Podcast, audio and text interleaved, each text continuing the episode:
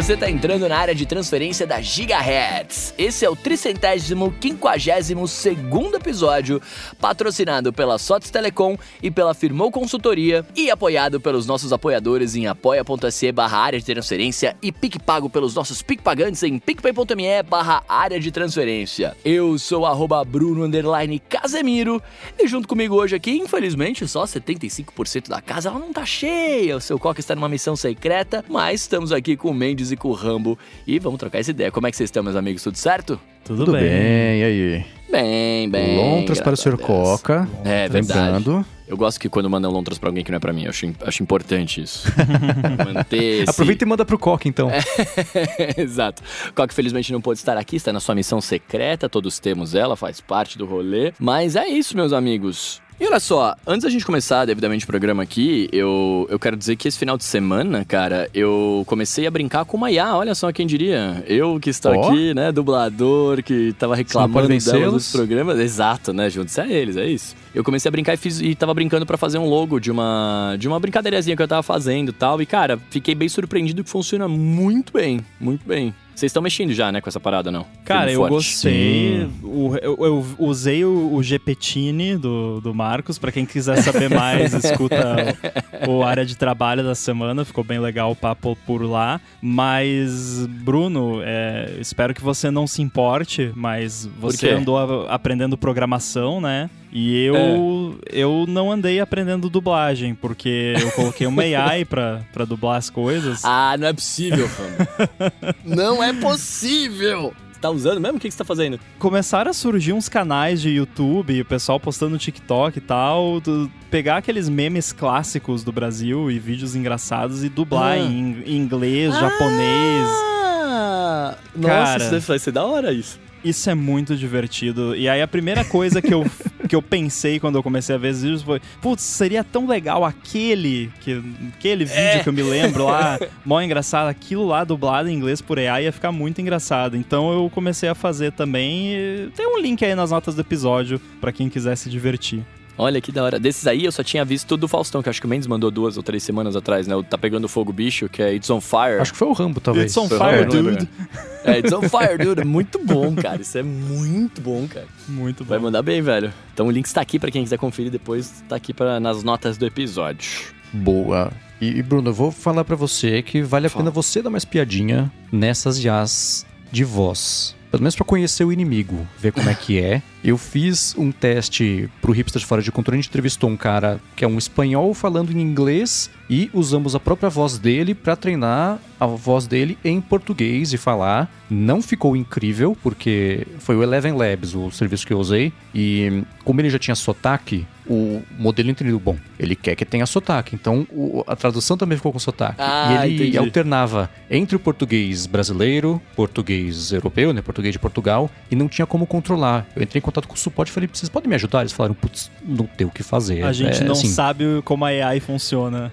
É, foi tipo ainda isso. Ainda não sei. É. Mas o lance da AI é, é, isso, né? Porque é muito incontrolável é, esse lance do por exemplo, você comentou uma coisa que eu achei bizarra, mas que faz todo sentido quando você pensa que é uma AI, que quando ele falava de coisas do contexto mais europeu e tal, a voz ficava mais com sotaque de português de Portugal. Aí quando ele Sim. falava da, da mandioca, do vatapá, aí ficava com, com sotaque brasileiro. E é isso, porque a AI as, faz associações né, entre coisas, assim como o lance da, do, das transcrições, né? Que transcreve lá um, um episódio de podcast e no final é, legendas por grupo não sei das quantas.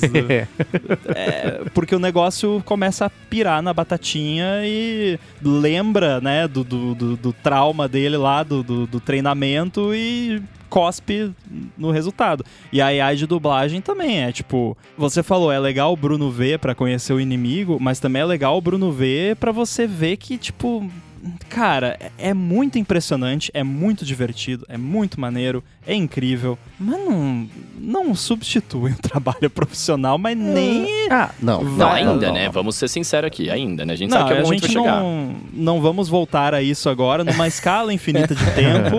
Vai, mas cara, vai demorar muito, porque É. essas coisas já estão aí há algum tempo. Claro que teve um, um avanço rápido agora e tal, mas é muito detalhezinho que. Sim, sim. Sabe, o que mais me impressiona da de dublagem especificamente é a qualidade da tradução. Porque às vezes tem uns É, é termos, muito bom, cara. às vezes a pessoa fala errado a palavra, ou então tem um sotaque muito regional do Brasil e usa alguma gíria, alguma coisa, e o negócio traduz e fica boa a tradução. Isso é o que eu acho mais impressionante. O lance de mexer Sim. a boca conforme o áudio tá muito ruim ainda.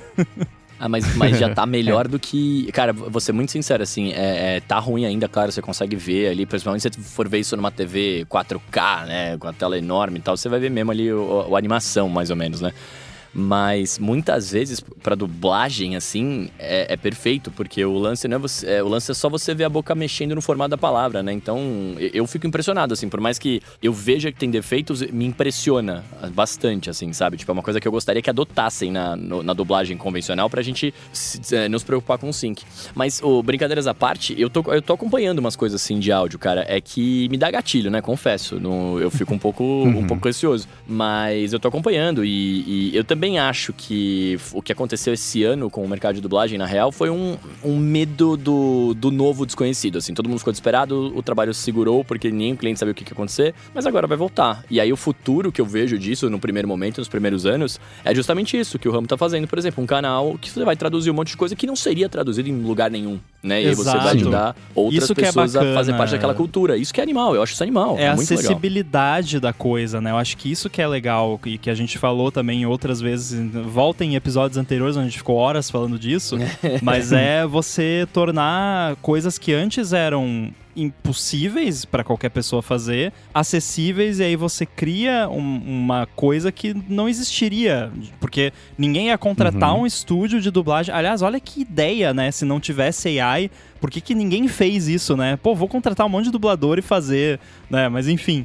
É, Mas eles estavam dublando ia- vídeo de YouTube, sabia? Eu dublei. Eu dublei uns do Mr. Não, Beast. não, mas eu digo du- dublar meme, tipo o vídeo lá Ah, da tá, guria é. do, do, do bambu lá no Silvio Santos, do- dos anos 70, sei lá, que não, não fiz ainda, mas é, é um que eu quero fazer. É, Tipo, ninguém ia fazer, então isso dá uma acessibilidade, né? É que nem, tipo, quando Photoshop, né, surgiu e aí as pessoas passaram a usar o Liquify pra aumentar o tamanho de certas partes do corpo e tal, né? ficar, né, mais, mais avantajado ali.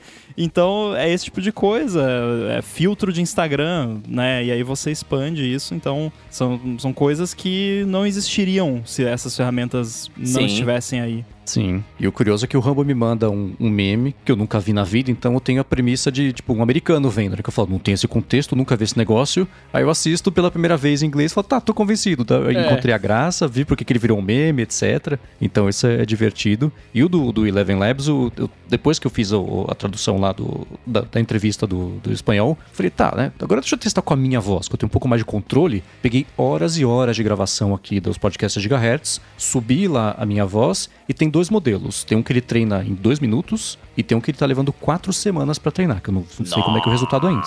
É. Tem uma porcentagem lá, tipo, quantos por cento que tá? Não, eles falaram assim, ó, obrigado, recebemos aqui, vai levar umas quatro semanas, mas chega. Vai é um porque rolê. quando chegou lá, chegou um, É. um e-mail pro Pepe, né? Pepe! Exato. treina aí o. E além, e esse aí eles falam, você para ficar bom, você tem que subir pelo menos três horas da sua voz. Aí você sobe, ele fala, tá, agora eu vou te falar uma frase, você fala essa frase agora pra eu saber que a sua voz está colando a sua voz de verdade, porque isso aqui não é brincadeira. E aí ele bota uma frase lá, eu falei, não passou, falei de novo, não passou uma outra frase, na terceira foi. E aí eu falei do jeito mais Nossa. impostado de podcast, não falei assim. Ah, porque sim. Não, mas, É. mas, mas faz sentido. Você, você impostava no podcast, então tua voz não é a tua voz lá Sim. pra eles. Faz sentido. Exatamente, é. O E da no Apple é assim, você rapidinho- precisa repetir várias frases, leva tipo uns 15 minutos e é tipo, Ah, eu vou não é fazer, quatro boa. semanas, mas demora pra caramba. O meu demorou Uhum. mais de um dia inteiro pra ele terminar de treinar e fica legal, né? Mas não fica uau, né? Impressionante. Sim, Desculpa a sim. ignorância, essa função tá só no iPhone ou tá no iPad também? Eu acho que é só no iPhone. Só no Eu iPhone, né? acho. Tá. É. Depois eu vou dar uma olhada. Eu vou, eu vou fazer, eu esqueci, esqueci completamente que tinha isso no iPhone. Eu quero muito ver como é que tá. Reserva aí uns 20 minutinhos pra. Ah, não, vai- coisa mas pra aí tudo bem. Agora, pô, vai ficar quatro semanas é, ouvindo a tua voz, cara, vai... Eu chuto aqui que vai ficar um bagulho muito bem feito, né? Então, né? Expectativa principal é um foi o problema, seguinte, né? Eu testei, É, É, eu testei esse o, o modelo mais rapidinho. Você não tem muito controle sobre entonação, sobre o timing das coisas. Você põe e ele fala. Aí você consegue alternar, que eles têm uns, uns critérios, uns, uns sliders de variabilidade, de coisa assim, e ele mexe um pouquinho, mas não tem controle. Parece que eu tô falando meio descontrolado, assim, sem, sem a entonação e a empolgação da minha voz entender o contexto do que eu tô dizendo, sabe? Então não cola uma coisa com a outra. Talvez esse outro modelo ele tenha um pouco mais disso. Eu tô esperando que seja assim, porque esse é voltado mais para usos mais profissionais mesmo. E eu falo isso com todo o cuidado e respeito, que eu sei que isso é uma coisa que pro Bruno é um problema, né? Mas vou ver como é que vai ser essa ferramenta na hora que chegar. E aí, não sei, faço um teste, coloco alguma coisa aqui pra gente comparar a diferença, ou uso na área de trabalho pra gente fazer uma brincadeira eu- também, não sei. Cara, eu vou testar. Mas tô empolgado. Você falou agora, eu vou testar, sabe por quê? Porque eu- você falou, né? Não dá pra vencer juntos a eles. É, e você é a segunda pessoa que me fala isso hoje, inclusive. Mas. Eita. É, vai brincando, ó, a simbologia aí, meu chapa. É, mas, cara, eu fiquei. ah, Mas pensando agora, brincadeiras à parte, né? Assim, tudo bem, então, é, você não tem controle muito bom ainda sobre a entonação, sobre a forma de falar. Mas se eu mandar horas e horas de conteúdo vocal meu, que eu também tenho, da forma como eu faço uma chamada pra TV, teoricamente ele vai conseguir reproduzir aquele tipo de voz, né? Que, aquela, aque- daquele Sim. jeito de falar. E como eu gravo do mesmo jeito, eu poderia, por exemplo, pegar um texto que vem da TV e jogar lá e, e sair o texto. Teoricamente ele vai sair da Sim. mesma forma que eu faria, porque também é meio robo- robotizado, bem entre aspas, no sentido de é, é ser ah, da mesma forma que sempre faz, né? Que sempre fala. Então isso, cara, isso, isso é uma mão na roda, na verdade. Vai, eu- porque eu ando todo dia com microfone, de repente. Olha lá, de repente eu posso andar só com, com um aplicativo Uhum. aqui. O- Só é, esse tem que ver esse avançado. O, o normal É, é, assim, eu tô falando, daqui a pouco eu boto um sotaque carioca, aí eu viro mineiro, aí volto a falar no sotaque meu. Então, você não tem o que fazer. E se você mudar um pouquinho a frase, que você digita e ele fala o que você digitou, né? E se você mudar um pouquinho a construção da frase, muda uma palavra, ele já gera o texto de um jeito completamente diferente. Que é até o lance que o Rambo falou, né? Do negócio do de. Tinha, falava sobre Espanha e Europa, ele gerava em português de Portugal. Então, você vai aprendendo, né, ali a usar a ferramenta. Foi um experimento super interessante. Eu tô bem curioso pra ver como é que vai ser esse aí, do a hora que chegar a voz treinada mais profissionalmente. E eu comento aqui. Cara, eu tô pirando em muita coisa agora que você falou isso. Eu tô pensando, será que ele muda o sotaque? Se eu começar a falar do norte, ele vai mudar o meu sotaque pra, pra sotaque do norte? Isso ia ser maravilhoso. Que é é uma treta que tem comigo. É sempre assim, ah, tá muito paulista, tá muito paulista aí. O que você pode fazer, porque esse no, no Eleven Labs, o modelo, o plano pago mais básico, ele deixa você criar acho que 25 ou 30 personas. Tanto criadas Uau. suas, quanto de vozes que eles fornecem. Então tem um monte, não tem nenhuma voz pré-assada em português, nem brasileiro e nem é, europeu, ou de Portugal. Enfim, mas tem um monte em inglês, tem em espanhol, tem blá blá. Mas você pode, por exemplo, pegar um monte de, de, de narração mais neutra e subir para treinar um modelo só neutro. Nem que você faça um monte de narração de um, com outro tipo de sotaque ou entonação para treinar. Aí você, a hora que você precisar usar, você usa o Bruno 2, o Bruno 5, o Bruno 7, É, Bruno cara, Carioca. isso, é- isso é muito da hora. Isso é muito. É porque, na verdade, eu fico pensando, na verdade, em praticidade e em urgência, né? Porque muitas vezes eu preciso Uhum. gravar urgente e às vezes eu não consigo parar e gravar. Mas as coisas são muito repetidas, né? No meu caso, sei lá, eu gravo chamadas da, do mais você. Sei lá, eu falo mais você, oferecimento e o nome da marca, né? Tipo, o, o Uhum. mais você oferecimento vai ser sempre igual. Eu só vou trocar o nome do, do produto, né? Assim, então, daria pra muito fazer um negócio desse. Olha lá, É. olha lá. Meu gatilho Só talvez checa se pode. Como É, não, disse lógico, o Rambo lógico, lógico. com o Boom nessa semana no Lamundo, fala com o jurídico. Exatamente. É, exato. muito bem, meus amigos, muito bem. Então, vamos, vamos começar aqui os nossos follow-ups da semana passada. Mas antes, né, vamos falar um pouquinho aqui da Sotes Telecom, que tá patrocinando mais esse episódio do ADT, ó. A Sotes Telecom é uma operadora de voz e dados que oferece soluções de telefonia para empresas e ela tem um serviço de PABX na nuvem, que é a solução perfeita para sua empresa ter mobilidade e facilidade de instalação de ramais e de linhas telefônicas. Com o PABX em nuvem da Sotes Telecom, você implementa ramais na sua empresa totalmente pela internet, sem precisar de uma nova fiação, e ela dispõe de uma série de ferramentas de gerenciamento, como por exemplo, um painel de relatórios online para você acompanhar as métricas de ligação das suas equipes, por exemplo, né? Uh, além disso, com o PABX em nuvem da Sotes Telecom, você tem custo zero na comunicação entre a matriz e as filiais. Então, né, além de facilitar uh, para administrar os ramais e você ter acesso às métricas de, de ligações da equipe e tal, você ainda vai economizar com a comunicação interna. Outra coisa bem da hora é que nas regiões de São Bernardo e de São Paulo, a Sotes Telecom oferece um link dedicado em fibra ótica para as empresas. Então, para você que está procurando aí qualidade de serviço, flexibilidade e baixos investimentos nos serviços de voz, cara, entre em contato com a Sotes Telecom que com certeza eles vão te ajudar. Beleza? Então é isso, ó. Acesse lá o site dos caras, é sotes.com.br, S-O-T-H is.com.br ou então você pode entrar em contato com eles no Facebook, no Instagram, pelo arroba Sotistelecom, tá? Fala que você é ouvinte aqui da DT e aí dá o seu primeiro passo para resolver de vez a telefonia IP e a comunicação da sua empresa, demorou? Então é isso. Muito obrigado a Sotis Telecom pelo patrocínio da DT e pelo apoio a toda Gigahertz. Valeu. Valeu. Ó, sobre o lance do bug do Bluetooth dos AirPods, o Dwiller tá falando aqui que sobre os AirPods conectarem ou falharem com, é, com ele acontecia, mas ele resolveu uh, desativando a detecção automática. E aí, no caso dele, se ele virasse rápido a cabeça ou se agachasse, a reprodução pausava. Doideira isso aí. Pois é, e eu acho que o Dwiller matou a charada, encontrou o pulo do gato, ou qualquer o que, que é detecção seja... de queda? A sua analogia favorita. Não, é. Sabe qual é a minha teoria atual? E já vou adiantar aqui que o que, que eu fiz? Eu peguei, fui lá nos ajustes dos AirPods no iPhone e desliguei aquele Automatic Ear Detection, que é o lance de você tirar os AirPods do ouvido e ele pausar. Porque o Dwiller falou justamente sobre isso. E aí, qual é a minha teoria? É que você se movimenta de determinada forma que o sensorzinho ali acha que os AirPods saíram do seu ouvido, ou um deles saiu do seu ouvido, e aí ele pausa. Porque é justamente o, o comportamento que eu tava tendo era exatamente o que acontece quando você tira os AirPods do ouvido, que é o a rota de áudio do, do iPhone troca de volta pro iPhone, os AirPods não desconectam, eles só deixam de ser o output de áudio e o que tá tocando pausa, para não ficar sair, não sair tocando no, no alto-falante do iPhone. E aí quando você bota os AirPods de volta no ouvido, não rola. Aí o que que aconteceu? Foi hoje isso, eu acho. Eu já tinha lido o feedback do Dwiller, aí eu tava ouvindo o ATP, tava não sei se estava botando roupa na máquina para lavar alguma coisa assim, me abaixei, pausou. Aí eu, opa, é agora. Aí o que, que eu fiz?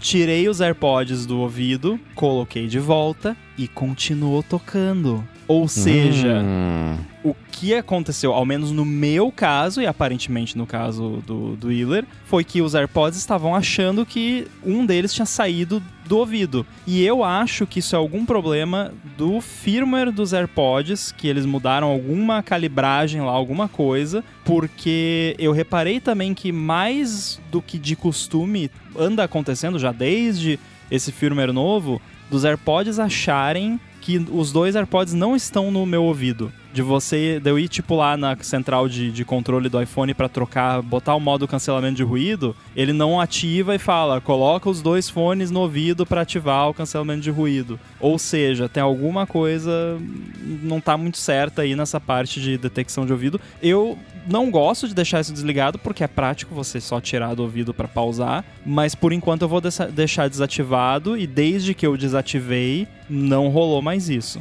Então vamos ver. Como eu uso, eu tenho mais de um par de AirPods Pro, eu vou deixar. Eu tenho três, tá? Que eu uso. Porque eu tenho dois de segunda geração que eu tava usando, alternando entre eles, e agora eu tenho o, o, o de segunda geração com o case USB-C. Aí nesse eu desliguei, nos outros dois não, para ver se eu consigo constatar que realmente é isso, mas tem cara de que é isso mesmo. Então, muito obrigado aí, Wheeler, pela dica que provavelmente matou a charada. E obrigado a todo mundo que nessa última semana também Sim. mandou contribuições, os próprios problemas que estão passando pelo Bluetooth. A gente né, tem alguns que ficam mais perto do que a gente estava passando, alguns que são parecidos, mas nem tanto. Mas ainda assim, obrigado a todo mundo que mandou. E Teve bom, alguém se tiver que resolvido, comentou, agora chega. é, sim.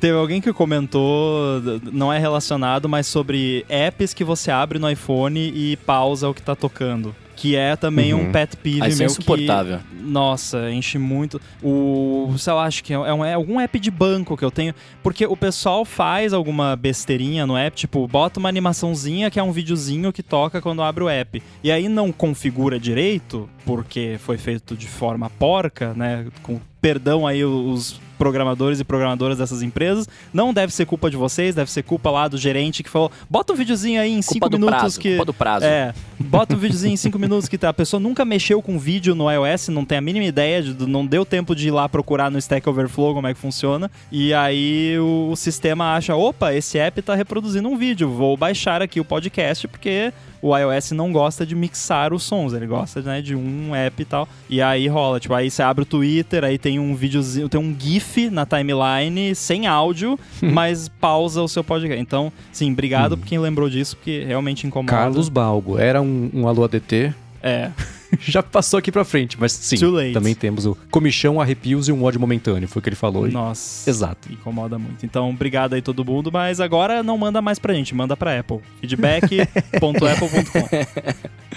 É isso aí, meus amigos. Ó, seguindo aqui, falando sobre o Gig Sky, né? Que ele oferece um plano de dados e, e, e assim, nas viagens e tudo mais, que o Mendes tinha falado que era caro, e eu concordo, caro pra caramba. O César Müller tá falando aqui que na última viagem internacional dele, que ele foi pro Japão, ele usou o Airalo. Airalo? Que aí deixou o site aqui, www.airalo.com.com só. É Airalo que fala? Eu, eu não conheço esse. Ah, a brincadeira é que é Air Alô, né? Air Alô, Airalo, tá vendo? Você tá vendo seu, Caraca, o que acontece com o dublador quando não recebe a pronúncia do, da palavra, tá vendo? Air Alô. Mas é, e aí, bom, ele falou que o Air Alô, não o Airalo, né?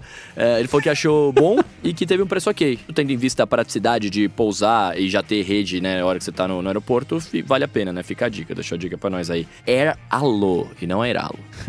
Eu li é na Airalo descrição. na minha cabeça também, só pra te defender. É, eles não se ajudaram, né? É. Mas é, é brasileiro esse Airalo? Ah, é, Airalo? Não. Isso aí é tipo aquele site therapist.com, né? É, sim.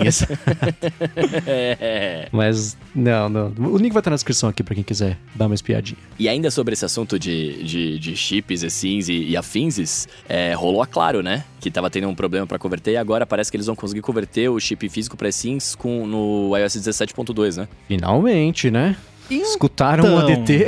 Você imagina, eu, eu fiquei pensando aqui agora, eu, eu comprei o iPhone dos, da- das gringas, né? Então eu tive que converter. Eu fico imaginando, cara, se eu fosse claro, eu ia ficar até agora sem iPhone. É, mas não, não, não. Isso é pra fazer a conversão. Aquela que a gente fala que faz falta, do sistema da suporte nativo sem ter que ir na operadora? Ou não é isso? Fala aí, Rambo. Então, eu talvez teria que perguntar pro Felipe pra ver se ele teve informações mais concretas a respeito, mas eu fiquei em dúvida se isso, se a Claro está adotando o sistema nativo do iOS de transferência de chip físico para eSIM, ou se é um serviço daquele tipo serviços da operadora, que a operadora pode colocar no menuzinho do iPhone lá Ah, que sei, aí sei, te sei. leva pra um portal da operadora e tal. Eu não, não sei se, se eu entendi, ma- mas o Felipe botou no- na, na imagem da notícia, mas né, é, imagens meramente ilustrativas, né? Não sei. que uh, a, a imagem lá do sistema do iOS, mas pelo que eu entendi, é isso. Você vai poder fazer a conversão usando o esquema nativo do iOS. Porque eu até comentei que Sim. o meu da TIM, que eu tinha físico, eu consegui converter sem ir na loja, só acessei um portal deles no iPhone, confirmei o código lá e, e eles me deram o, o código do, do chip. Agora, não é disso que eu estava falando há, há muito tempo. O que eu tô falando é o sistema nativo do iPhone, que você só aperta um botão e você consegue até transferir de um iPhone pro outro. Tipo, tem o chip físico no outro iPhone, você transfere ele como eSIM pro iPhone que você tá configurando. Agora, pelo que eu entendi, esse da Claro é só, tipo, você tá com o seu iPhone com chip físico, eu quero que esse chip físico vire um eSIM. É isso. Aí, se eles estão adotando isso, a tendência é que futuramente Uhum. também adotem o sistema de transferência para tipo, trocou de iPhone, bota um perto do outro, confirma lá com o códigozinho e transfere o chip de um iPhone pro outro. Eu acho que a tendência é rolar isso também. Eu torço para que role antes de setembro de 2024 para eu não ter que ir na loja de novo ano que vem quando trocar de iPhone. Mas já é um começo. É, já é um começo. E eu acho bem. Cara, eu acho bem absurdo você não poder fazer isso. De, no- direto pelos, pelo que eles dão no jeito de fazer. Mas enfim, fica a minha reclamação aí. Maravilha, ó. Vamos falar agora um pouco do, do iPin. Aliás, eu tô seguindo eles no Instagram, eu comecei a gostar muito mais da, da parada, agora vendo ali uh, um pouco deles usando, assim. Hum, é... Então fale sobre isso. Eu acho que a gente tem que falar do vídeo. Podemos falar do vídeo? Podemos falar Olha, do vídeo. Podemos, mas eu posso fazer um asterisco aqui? Faça. Eu tenho ficado com um pouco de faniquito de observações sobre a aparência das pessoas quando elas vão divulgar alguma coisa. Eu sei que você não vai falar da aparência, vai falar do acabamento do vídeo, que é um outro assunto, né? Mas uma coisa que eu tenho achado, não sei, feio, é, tipo, até tirar o sarro do Mark Zuckerberg, porque ele parece alguma coisa, o robô, ah, não sei né? lá. Hum. Ah, putz, não, não sabe? É, assim, eu, eu, já falei esse tipo de coisa no passado e me dá um faniquito de. Mas aí você cresceu e perceber parou. que eu já fui. É. não, eu, eu acho que. Eu acho que isso varia. Há críticas tipo... melhores que dá pra gente fazer do que só falar mal da aparência da pessoa. Acho que. É, é, o lance de falar do Zuckerberg eu ainda acho válido porque você tá chutando para cima, né? Tipo, ele é um bilionário do, tal, tipo. Esse tipo de pessoa, tipo, você tem um certo direito de xingar. É tipo a minha defesa de você poder xingar políticos e coisas assim, né? Que esse tipo de pessoa tem que ter uma imunidade reversa, né? As outras pessoas têm que ter imunidade para poder xingar essas pessoas, né? Dentro dos limites da lei, né? Do, do que é aceitável, Sim. sem ameaças e coisa. Mas a, o meu comentário não é sobre aparência, o meu comentário é justamente sobre que vídeo né, né? Tipo, aí o que eu vou comentar que chega mais próximo de aparência, mas eu não considero como aparência, é tipo, todo mundo parece triste e cansado no vídeo, uhum. sabe? Eu não achei ninguém. Ah, se for para falar de aparência, tava todo mundo muito elegante no vídeo. Mas sei lá, parece cansado, assim, não, tem um entusiasmo. Tudo bem que pode ser a personalidade e tal, mas aí não tinha outra pessoa, de repente, para fazer o vídeo, né? Eu, eu sei lá, eu, eu, é porque eu fui assistir o vídeo esperando uma empolgação, assim, uma empolgação que eu uhum. não tenho pelo negócio, né? Pensei, eu não tô muito empolgado, mas eu vou ver o vídeo que eu quero saber os detalhes, então eu quero que as pessoas estejam empolgadas para me apresentar isso e me vender o negócio. E aí, tipo, ah, esse aqui é é tipo meio xoxo assim. Sim. É, o quem tem feito a maior parte das comunicações da Humane é o Imran Chowdhury, que é o presidente da Humane, e Sim. ele, junto com a esposa dele, que é a CEO, fundaram a empresa. A esposa é Bethany Bongiorno. E ele, naquele TED Talk que ele fez, foi em abril, ele foi divulgado em maio, apresentando mesmo. Você via que ele tinha esse lance monótono, mas não de ser chato de ser monotônico, né? É de um tom só, não tem grandes variações nem para cima nem para baixo. E, nesse, e aí, ah, tudo bem, talvez seja o estilo dele, beleza. Nesse vídeo agora, que é uma coisa que eles tiveram total controle sobre, né? Não era, uma, não era um evento ao vivo que ele estava assim daquele dia, não. A mensagem ela foi empacotada daquele jeito de propósito. Então dá para ver que é parte da estética. Não sei. Você vê que é tudo muito. Não tem cores vibrantes, né? É branco e preto. E só, né? A roupa deles e o jeito dela de falar também é um pouco mais animado, mas ainda assim é uma coisa que não tem tanta variação. Então não sei se a intenção é vamos não colocar um monte de açúcar em cima, deixar o produto falar por si só e a gente sai do caminho, apresenta o que, que é, mas eu concordo que parte de você fazer a apresentação de um produto existe um, um, um uma, uma parte performática. Uma parte ali, de venda, tem de vender. O, o que me, o que me é. deu não é nenhuma questão de tipo. Eu, eu gosto de minimalismo, eu acho uma coisa elegante. Por isso que sempre gostei das coisas da Apple e tal. As apresentações da Apple na época do Steve Jobs, elas eram bem simples, assim. Porque era slide. Bem mais ele, simples do que é hoje, inclusive. É, ele com a roupa dele lá, sempre super simples, preto, jeans e tal. Falando. Só que ele tinha um entusiasmo de, de falar, mas não é aquele entusiasmo de Oi, amiguinhos! Não é entusiasmo uhum. de palhaço ou da Xuxa.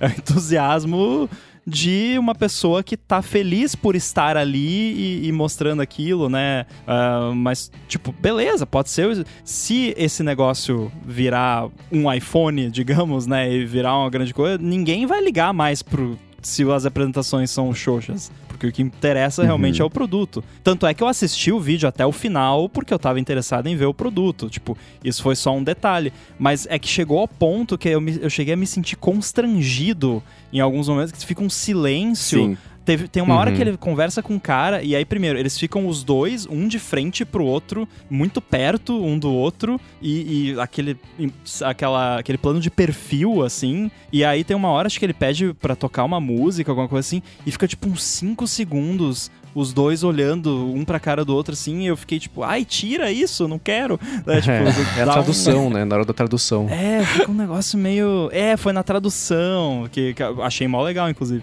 Mas dá, uhum. dá chegou a dar um, uma vergonha alheia, assim. Não é bem vergonha alheia, mas assim, aquela coisa meio cringe, sabe? Sim, você fica. Sim. É. Desconfortável. Falta emoção. É. é. porque falta emoção, né? Essas coisas tem que ter. Né? Você tá vendo, tudo bem mas ver um vídeo, você apresentar o produto, e você falou do Jobs, é assim, é um jeito que a gente tá falando aqui, né? Fala um pouco mais rápido, um pouco mais devagar, fala para cima, fala para baixo um pouquinho, a gente concorda. Então, a parte do discurso, né? Você só falar de um jeito calmo, e tranquilo, nesse tom, para falar sobre o produto que você está muito feliz de poder finalmente compartilhar com o mundo. Até eu tentei não conseguir fazer essa entonação. E lá não tem, né? Mas acho que é, é uma é que, cara, decisão, não sei. Eu, eu, eu, não acho que é decisão. Eu, eu, assim, vou, vou julgar aqui, né? Mas eu acho que é, são pessoas que não, não são showmans fazendo uma parada que você tem que ter uma certa energia para fazer, né? Querendo ou não. Porque, e, e, de novo, eu talvez aceitasse mais a forma, a forma menos energética de apresentar se fosse um, um produto, um iPhone que já todo mundo sabe como é que é, que funciona, o que faz, etc. Né? A partir do momento que você vai apresentar um, um, produto com um conceito novo, cara, eu esperava um sorriso gigantão e eu venho, venho ver como isso aqui é bacana, né? Assim, tipo, muito mais uhum. do que meramente você tá lá falando e, e contar do passo, né? Tipo, ah, vou andar até aqui e paro e tal. Mas no geral, falando, falando assim do, do, do IPIN, cara, eu fiquei interessado, eu não vou, eu vou, eu vou me ater aqui pra vocês me xingarem as minhas críticas de o que vai acontecer com as pessoas, enfim, não vou falar isso aí. Mas eu, eu, eu, eu gostei, assim, da ideia de você ter um, um assistente de voz que funciona bem, né? Vamos descobrir isso na prática. É, ali do seu lado com perguntas do cotidiano, tipo assim, cara, de ó, essa fruta que eu posso comer, né? E, e, esse tipo de coisa eu acho muito legal, né? Até justamente é, é, é, é aquele. Quando chegou a era da internet, né? A gente tinha, tinha aquele lance das pessoas que não tinham paciência para pesquisar e perguntavam sempre pra alguém, né? Então eu enxerguei o IP como isso. Tem aquele site Let Me Google That For You. É, exato, é, é, exato. Excelente. Eu achei, eu achei que o Ipin ele vai ser uma parada dessa, assim, é um negócio que, cara, vai ser muito mais rápido e fácil eu pegar essa informação dando dois tapinhas ali, acho que era, dava dois tapinhas, né, acho que era isso, eu segurava, agora não lembro, mas falando com ela rapidinho, né, do que simplesmente, enfim, eu pegar o celular, abrir a câmera, fazer não sei o que, né, e, enfim, isso eu achei muito interessante. E eu gostei também do display na mão ali, holográfico, eu achei bem, bem da hora, apesar de eu não saber como funciona, mas eu achei bem legal, cara. Teve um aspecto que eu não sabia, que eu achei muito. A, a minha parte favorita dele é a Trust Light, e a forma como funciona, que é um, um, chip lá, um hardware isolado do resto, que só controla essa parte de tipo, quando que ativa o microfone, quando que ativa a câmera e a indicação de que esses mecanismos estão ativados. Não, cara, isso eu achei muito maneiro, porque Sim. é o tipo de coisa que a, a, gente espera da Apple, por exemplo, né? De, de tipo, se preocupar, por exemplo, nos Macs mais recentes, você fecha a tampa do Mac, ele corta a conexão do microfone fisicamente com o hardware, então é impossível ativar o microfone interno do Mac com a tampa fechada. E esse é o tipo de coisa que a gente espera. Porém, eles foram além, porque não tem nem ativação por voz o negócio. O que aí eu já não sei também se não é tipo uma parada que eles não tinham condições de implementar e aí já uhum, aproveitaram. E entrou e, como feature. Né, entrou como feature, mas eu acho que é legal para um device pro form factor que ele é, tipo, você dá uma cutucadinha aqui no onde é que ele esteja no peito aqui e tal, não é muito inconveniente, né? Diferente de um celular que tá no, lá dentro do seu bolso, que você tem que ir lá, né? Então eu gostei dessa parte de, de privacidade, né, querendo ou não, e de se preocupar em transparência, né, quando que o device está te escutando ou quando que ele está gravando e quando que ele não está. Uhum. Eu acho que, claro, né, que para funcionar pra gente aqui no Brasil vai demorar anos e anos, mas as preocupações que eu tinha com isso, o meu microfone, né, assim, é como que o barulho, eu sei que dá fácil fazer, mas isso me preocupa um pouco, né, de você estar tá na rua num barulhão e, enfim, falar com ele longe da sua boca, né, tal. Isso é uma das coisas. Mas a segunda, cara, eu, e aí talvez eu, eu não tenha entendido direito como que ele fica preso na pessoa, né? Porque pelo que eu entendi, você desconecta o negócio, você prende uma parte dentro da blusa outra fora, não é um negócio assim? a loucão? bateria vai por dentro da roupa e é, é magnética exato. e gruda nele na parte de fora da roupa. E aí, por indução, ele, ele. Aí que é a minha pira. Porque. Será que não vai esquentar? o peitinho aqui, porque você vai deixar, né? Então, conforme você vai, você vai usando, assim, é diferente de você estar tá segurando o iPhone que a gente reclamou aqui no Come, brincou no começo que esquenta tal, que você põe no bolso, você põe em qualquer lugar já era. Esse vai estar tá no tá peito. Você tá dizendo, né? entrando na pira de Pessimist Archive, as pessoas vão ficar com peito de aipim. É isso. Vai ficar uma marca. Não, vai eu tô ficar pensando um quadradinho no... vermelho no peito. Não, eu tô pensando Mas no você vai desconforto, ser dúvida, né? sabia? De assim, Sim. de Mas você eu tá acho usando que o negócio ele esquentar, assim, sabe? Eu não sei também, né? Não usamos, e, Não, enfim. eu, e também eu acho não que sei não como sabe que- por quê. Eu tenho o carregador MagSafe aqui que eu uso bastante com iPhone e se você coloca a mão na parte de trás dele, ela não fica quente. E o Hum, mesmo olhar isso. acontece com aquela bateria MagSafe também. Normalmente a parte que esquenta é justamente a conexão entre a bateria e o device, mas o outro lado da bateria geralmente não esquenta. E eu imagino que como é um device wearable, eles devem ter justamente se preocupado muito com isso, talvez até ter algum Tomara. tipo de isolante térmico ali para que a dissipação seja pro lado do device e não pro lado do seu corpo, né? Eu suponho que eles tenham pensado nisso. Tomara. É, tomara, tomara. É, mas foi a única preocupação que eu tive, assim. E aí, eu, a única, aí, aí é o lance de você ter usa, para usar pra ver como é que vai ser, né? Mas eu fico também pensando como que eu interagiria com a mão, né? No, no sensorzinho ali, né? Tipo, como é que vai ser essa, essa brisa. Mas acho que também é, é meramente o fato de nunca ter usado, porque que eu tô estranhando esse, esse tipo de coisa, né? Mas sei lá. Eu tô curioso, sabe com o quê? Ah. Porque ele projeta toda a demonstração. Projetou na mão esquerda, por exemplo, ele vai lá com a mão direita e Uhum, mexe. Uhum. Se a sua mão direita estiver ocupada, é que nem a gente tá mexendo no telefone e às vezes tem uma mão só. É, aí. Será que dá pra você interagir com ele com uma mão? Ou um dispositivo que você Com não nariz. segura, você tem que necessariamente usar as duas mãos pra interagir? Caramba, ia ser engraçado, né? É, mas eu acho Né? que se eu acho que se chegar nesse. ne- Você tá com a mão ocupada, talvez ele projete na mesa. Você tá sentado na mesa, e aí vai projetar na mesa, você toca na mesa, É. sei lá. A patente deles previa projetar, tipo, instrução de receita na receita, né? Enfim, Vai É, então, na mesa, acho. coisa assim. Mas an- isso não aparecia em nenhuma demonstração. demonstração é só na mão. Agora, teve um treino é lance, treino, jogo é jogo, né? um lance que o Arthur comentou aqui no, no chat, que ele não foi pensado para climas quentes, que a gente tava falando da bateria e tal, e eu vi alguém postou um comparativo, que todo device, você olha no manual ou nos specs, tem tipo operating temperature, né? Tipo, qual a temperatura, Uhum. O range de temperatura que você pode usar aquele device. E aí o Apple Watch, acho que era tipo de menos 4 graus a 40 graus, e o iPin é tipo de 0 graus a 35, uma coisa assim. Não lembro os números Nossa, exatos. então já ferrou. Não, ca- mas calma, aí é que tá. E aí eu acho que a gente entra talvez um pouco no lance do feedback do, do Nathan, que é- foi o começo desse papo, mas a gente nem leu o feedback dele ainda, que é- é uma negatividade forçada, porque tipo, todo device você vai olhar, eu fui olhar o do iPhone, do iPhone é de 0 a 35 graus Celsius. Mas não quer dizer que, ah, não, tô aqui com menos um grau, o iPhone vai congelar e vai parar de funcionar. Isso é só o que eles recomendam. E aí é, é- é tipo aquela coisa, a gente garante que o device vai funcionar exatamente conforme divulgado nesse intervalo de temperatura. Mas não quer dizer que se você usar numa temperatura de 40 graus do Rio de Janeiro, o device vai se entrar em combustão espontânea. Só quer dizer que, sei lá, talvez a bateria vai durar um pouquinho menos, não sei. Ou às vezes te- temperaturas mais baixas também prejudicam um pouco a bateria. Mas todo device tem é, o, o te- temperaturas ali que ele recomenda, mas também todo device as pessoas usam fora da temperatura recomendada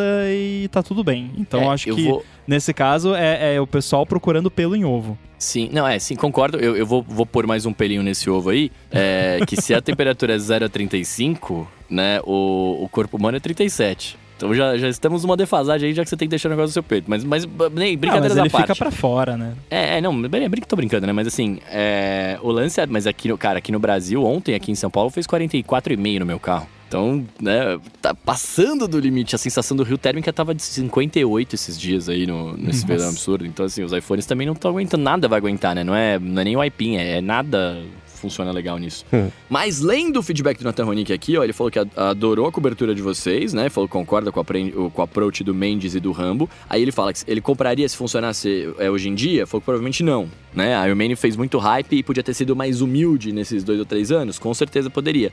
Mas a quantidade, que aí que o Rambo comentou, né? A quantidade de, de negatividade da Apple Sphere assustou ele um pouco, né? Tanto se reclamava quanto do, do Android, né? Quanto copiava o iOS no começo e tal. Da falta de criatividade da própria Apple, ah, hoje em dia nos iPhones, etc, né? E aí quando vem uma empresa, que é o que a gente também já falou algumas vezes, né? Quando vem uma empresa com uma proposta futurista, ousada, inovadora e tudo mais, a galera fica reclamando, né?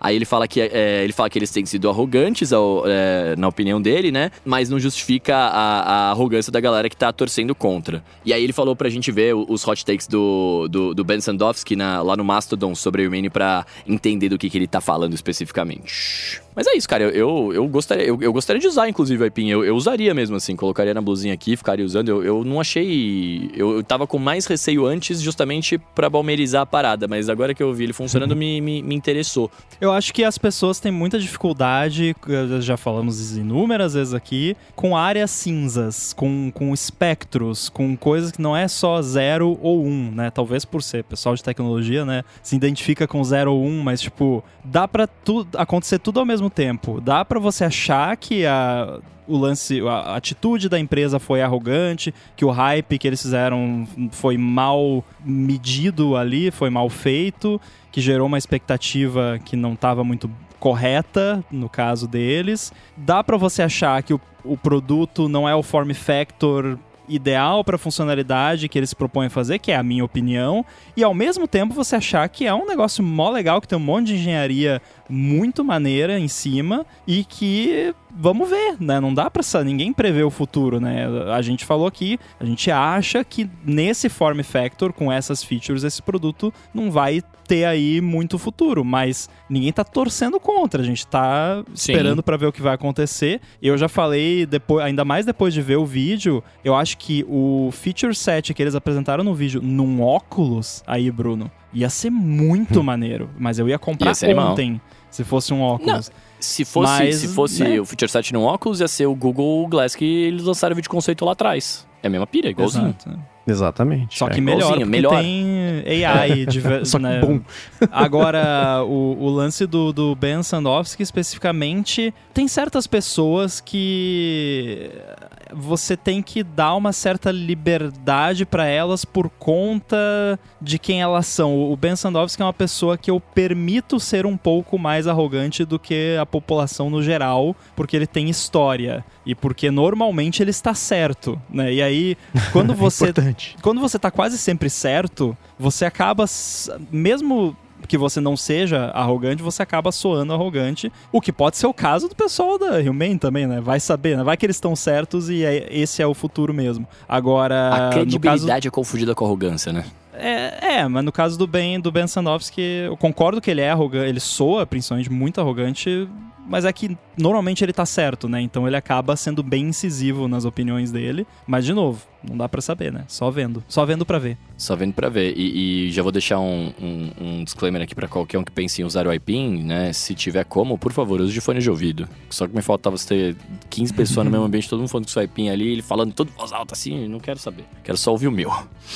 Ó, seguindo aqui, meus amigos, falando sobre as opiniões divergentes de vocês sobre o uso dos, do mouse, o José, ele falou que ele estava na dúvida entre o MX Master e o Magic Mouse, e aí o Coca conseguiu convencer ele. Ele falou que ele vai pegar o Magic Mouse, e aí ele aproveita e, e já compra um daqueles adaptadores que se conectam por Lightning na parte de baixo do mouse e tal, e recarrega ele por indução. E aí mandou o link do AliExpress aqui. Legal. Eu vou deixar claro na descrição aqui do episódio. E esse também foi um tsunami, uma enxurrada de feedbacks Deu pra ver que o Coca apresentou um argumento muito mais convincente do que eu em relação ao que mouse usar, porque todo mundo migrou pro lance do Coca. O Almiro Lemos falando né, que concorda com o Coca e mais, ele é muito melhor ergonomicamente, o Magic Mouse em relação ao MX Master é, para quem precisa rolar muitas páginas, como o Almiro falou que é o caso dele, e como ele é mais raso e tem a rolagem aprimorada, que o Rambo comentou, o movimento que o dedo faz é bem menor do que nos outros mouses. E o Eduardo Papa, a lenda que foi dirigindo de, de Minas até São Paulo para é, participar do encontro, que completou um ano há, há pouquíssimos dias, né? Ele falou que também tá com Coca, ele usa esse trem, final de Minas, e não tem jeito. É muito bom justamente pelos gestos. Ele falou que não é usuário avançado ainda, né, para criar esses atalhos aí que o Coca falou. E ele falou: "Vou te falar, usar um mouse comum sem chance. Agora eu tô pensando em comprar um trackpad, que eu amo usar no MacBook Air, mas às vezes, como uso ele com a tampa fechada, conecto conectado ao monitor, sinto falta na hora de dar o zoom com outros comandos e o Lucas Bointemiller falou o seguinte, que assim como o Rambo ele também começou a ficar com o, o, o LER, né, o, assim, o túnel carpal ali, a tendinite por conta do mouse, e depois de quase um ano trocando do MX Master 3 pro MX Anywhere 3S e umas 30 sessões de fisioterapia e muito analgésico, ele comprou um Magic Trackpad 2 para testar e rolou. Não resolveu, mas aliviou muito as dores que ele, que ele vinha sentindo. Ele sentia uma pressão leve ainda, mas 95% menor do que era antes.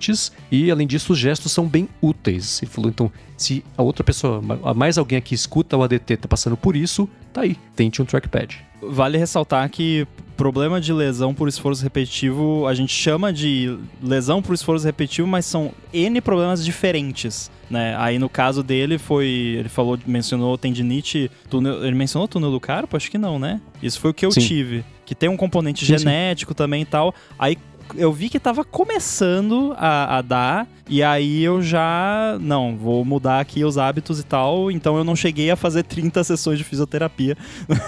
Mas uh, realmente é, é, o tipo de coisa assim, se você aí tá, né, principalmente mais jovem, porque se você passou já, sei lá, dos 30 e não doeu o braço ainda de usar o computador o dia inteiro, não vai doer mais, provavelmente. Mas é, come, começou a sentir uma dorzinha estranha no braço ali, uma dormência, uma coisa, procura um médico, procura não usar mouse, porque mouse é terrível para ergonomia, mesmo que seja mouse ergonômico, os mouse, tem alguns mouses ergonômicos que ajudam de fato, dependendo do problema que a pessoa tem, mas tem certos problemas que você não pode usar mouse, que é o meu caso. E, cara, depois que eu me acostumei a usar trackpad, não consigo voltar atrás. É muito bom. Esses gestos. Normalmente o, gesto, de pinça eu uso o tempo todo. Eu, se eu tô sem trackpad, é, sim, parece que tá faltando alguma coisa, assim é que eu, eu, fico a maior parte do tempo no iPad, então eu faço os, os, gestos na tela, né? Eu acabo tendo. Eu acabo usando o Magic Mouse comigo aqui porque ele é menorzinho do que o trackpad e eu, eu, eu tenho medo de pôr o trackpad na mochila em algum lugar aleatório, assim, ele quebrar, né? É, e o mouse eu acabo não tendo esse medo. Mas eu vou fazer um disclaimer aqui com relação a. Não a parte da saúde, que o Ramo já falou muito bem, mas a parte de. É, da funcionalidade do, do trackpad mesmo. Se você nunca usou um trackpad, e aí pela minha experiência aqui eu me frustrei um pouco. Se você nunca usou um trackpad sem ser no MacBook, né? É, a experiência é diferente no sentido de que ele é muito maior do que o do MacBook, por exemplo, né?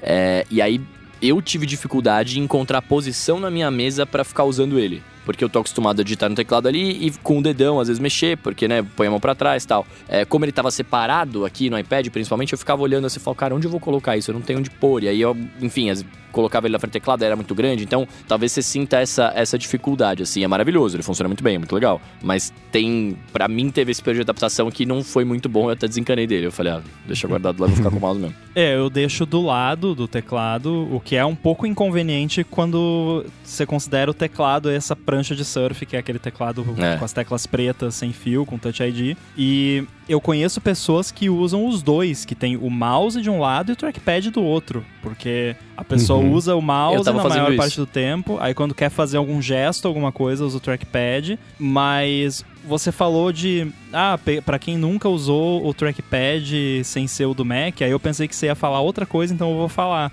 É Fale. É muito comum, principalmente quem tá vindo do mundo de PC pro Mac, a pessoa compra lá um MacBook Pro, um MacBook Air, a primeira coisa, ah, tem que comprar um mouse. Não, é. você não tem que comprar um mouse. Não tem. Por, é. Porque a pessoa tá acostumada que trackpad. Não tem um. Me diz um PC Windows que tenha um trackpad que presta. Que chega aos pés do trackpad de um Mac. É de. Certeza que agora já chegaram 50 uh -huh, e-mails. É é. Né? Mas, cara, duvido. Me manda um, um, notebook desse que eu, que eu falo o que, que tá errado com o trackpad. É. Parece. Até Mas... a hora que eu tava usando, ele era ruim. Agora não sabemos. É isso que eu queria deixar claro. Mas enfim, é, é muito comum pessoa que tá migrando de laptop Windows para Mac achar que precisa comprar um mouse porque é assim que a pessoa sempre usou e tal, dá uma chance, porque trackpad de Mac é outro mundo. É, eu tô vendo aqui agora, eu tô medindo, ele é o tamanho de um iPhone Pro Max com mais dois dedos de altura. Ele é largo do tamanho do iPhone Pro Max e ele é enorme, né? E fora isso. Nossa, ele... é exatamente o tamanho. Tava medindo. Nossa, exatamente. É. Então, isso foi uma coisa que eu me impressionei quando eu migrei do MacBook Pro de 2015 para esse, que segue a venda. Quem quiser falar comigo, tá bem baratinho. é, foi isso, né? Cabe uns, uns três trackpads do, do Mac velho para esse aqui, né? Então faz uma diferença enorme mesmo. Muito bem, passados follow-ups aqui, vamos para o nosso assunto de hoje, que graças a Deus estamos gravando na quinta-feira para fugir de uma maldição da quinta-feira, né? Mas antes disso, rapidamente, aqui eu vou falar um pouquinho da Firmou Consultoria que está patrocinando esse episódio de hoje. Uh, afirmou, o cara oferece pra gente serviços de contabilidade consultiva e gestão financeira e ela é especializada em startups, desenvolvedores, empreendedores, profissionais liberais e pequenas e médias empresas. Então, para você que está precisando é, abrir é, a sua empresa ou desenrolar alguma pendência da vida PJ, que tem várias, né? Uh, do seu CNPJ e tudo mais, a Firmou resolve para você. Ela vai além de oferecer serviços de contabilidade do dia a dia e atua como uma mentora financeira para você e para sua empresa. E a gente da Gigahertz conhece bem isso, porque afinal de contas, né, foi graças ao serviço de paralegal da Firmou que a gente conseguiu lançar a rede e tudo mais no ano passado, né, sem nenhum problema ou atraso na parte da contabilidade, na parte burocrática e também na abertura da empresa, o que, né, foi uma coisa é, bem inédita aí. Afirmou, cara, ela conhece as melhores estratégias para você abrir e manter a sua empresa sempre de olho na economia de custos, nos tributos certos para cada categoria, etc, né? E na, especialmente na área de TI, né, ela sabe fazer a, a legalização da sua empresa uh, do jeito certinho para você ganhar tempo. Então deixar isso 100% na mão deles é, é, é importante para você poder é, se focar no dia a dia da empresa. Para você conhecer melhor os serviços da Firmou e se livrar desse perrengue aí que é fazer essa parte burocrática e, e financeira da legalização ou da manutenção fiscal da sua empresa, faz o seguinte: você procura por arroba Firmou Consultoria no Facebook ou no Instagram e bate um papo lá com os caras. A Firmou, ela tá pronta, né, para ajudar todo mundo aqui que escuta o área de transferência, independentemente da necessidade que você tenha, né? E a gente tem certeza que ela vai acabar resolvendo as coisas para você, assim como ela resolveu pra galera aqui. Demorou? Então é isso, ó, mais uma vez, arroba Firmou Consultoria no Facebook ou no Instagram. Vai lá bater um papo com os caras que vocês não vão se arrepender. Muito obrigado, Firmou, pelo patrocínio de mais esse episódio do ADT e por literalmente todo o apoio ao Gigahertz. Valeu! Valeu! Maravilha, maravilha, senhores. Então hoje, quinta-feira, é dia da gravação, né? Você está vendo isso na sexta ou qualquer outro dia da eternidade. Mas no dia que estamos gravando aqui, que poético. É... ah, eu tô, eu tô vendo muito Cláudio de Barros. No dia da nossa gravação aqui, cara, a Apple anunciou que eles vão começar, a, acho que a partir do ano que vem, né, a adotar o, o, padrão de mensagens RSS, né, o Rich Communication Services, que vai permitir algumas integrações, né, de recursos semelhantes do iMessage e, outros mensageiros, assim, com iPhones e Androids. É, não significa que o iMessage vai estar disponível, né, e aí vocês vão poder me corrigir melhor agora, né, não significa que o iMessage vai estar disponível para outras plataformas, mas, enfim, você, eles vão, vai ser uma alternativa que você vai ter ali para poder usar SMS, MMS, que eu nem sabia que a galera usava isso ainda. Mas é isso, é ele vai estar tá meio que coexistindo, né? Junto com o padrão do MS. É isso que eu, que eu entendi legal ou, ou não? Porque para mim isso é uma coisa muito desconhecida. É isso, é o padrão RCS. É Rich Communication Services. É isso, isso é. é. O que é curioso sobre essa notícia, na verdade, o que é inesperado sobre essa notícia é que ela existe, né?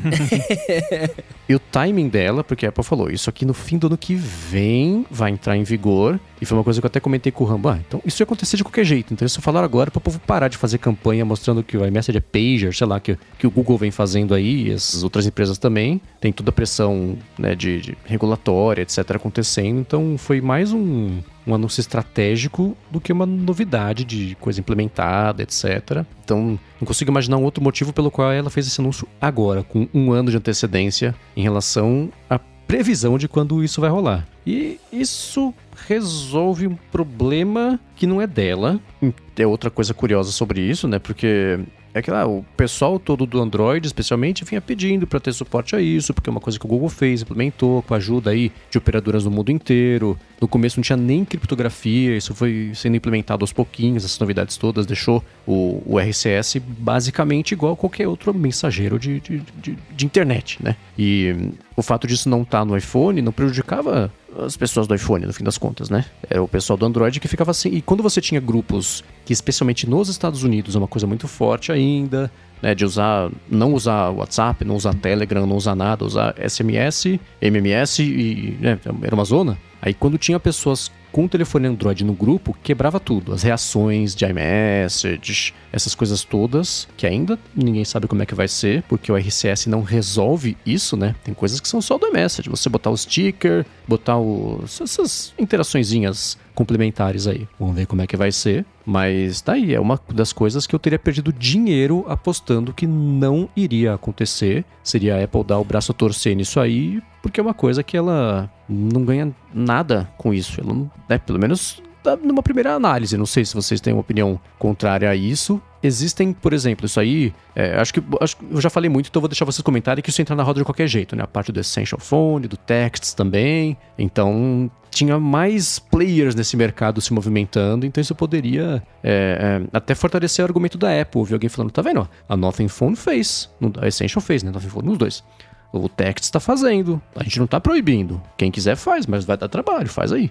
não, falou agora vai dar. Agora, ano que vem, né? Vai dar, mas o timing, sem dúvida, é curioso. Para mim, eu, eu acho que entra, entra muito no lance de ser. É muito no lance do SBC, assim, também, né? Porque se você parar pra pensar, dentro do ecossistema da Apple, você te... Beleza, tem o, o Mac USB-C e tá, mas para quem usava só o iPhone, etc., e no máximo uns AirPods da vida, agora é pior porque você tem que ter várias paradas, né? E acho que isso aí entra no mesmo lance, assim, né? Tipo, é pressão popular, entre aspas, né? Da galera falando, mano, tem que ser igual, todo mundo tem que ser igual. E aí eles, né, vão ter que ceder aos poucos com tudo que precisa mudar, né? Na verdade, a, a pressão popular, de fato, eu acho que não existe. Eu tô para ver essa pressão popular aí que o pessoal tanto fala, porque quem usa RCS nem sabe que tá usando, porque para quem não sabe, RCS é SMS basicamente, só que novo. É tipo, é uma parada que veio para substituir o SMS, que é um padrão antigaço, cheio de limitações. Aí tem o SMS e o MMS. O MMS você pode mandar som, imagem e tal, com qualidade terrível.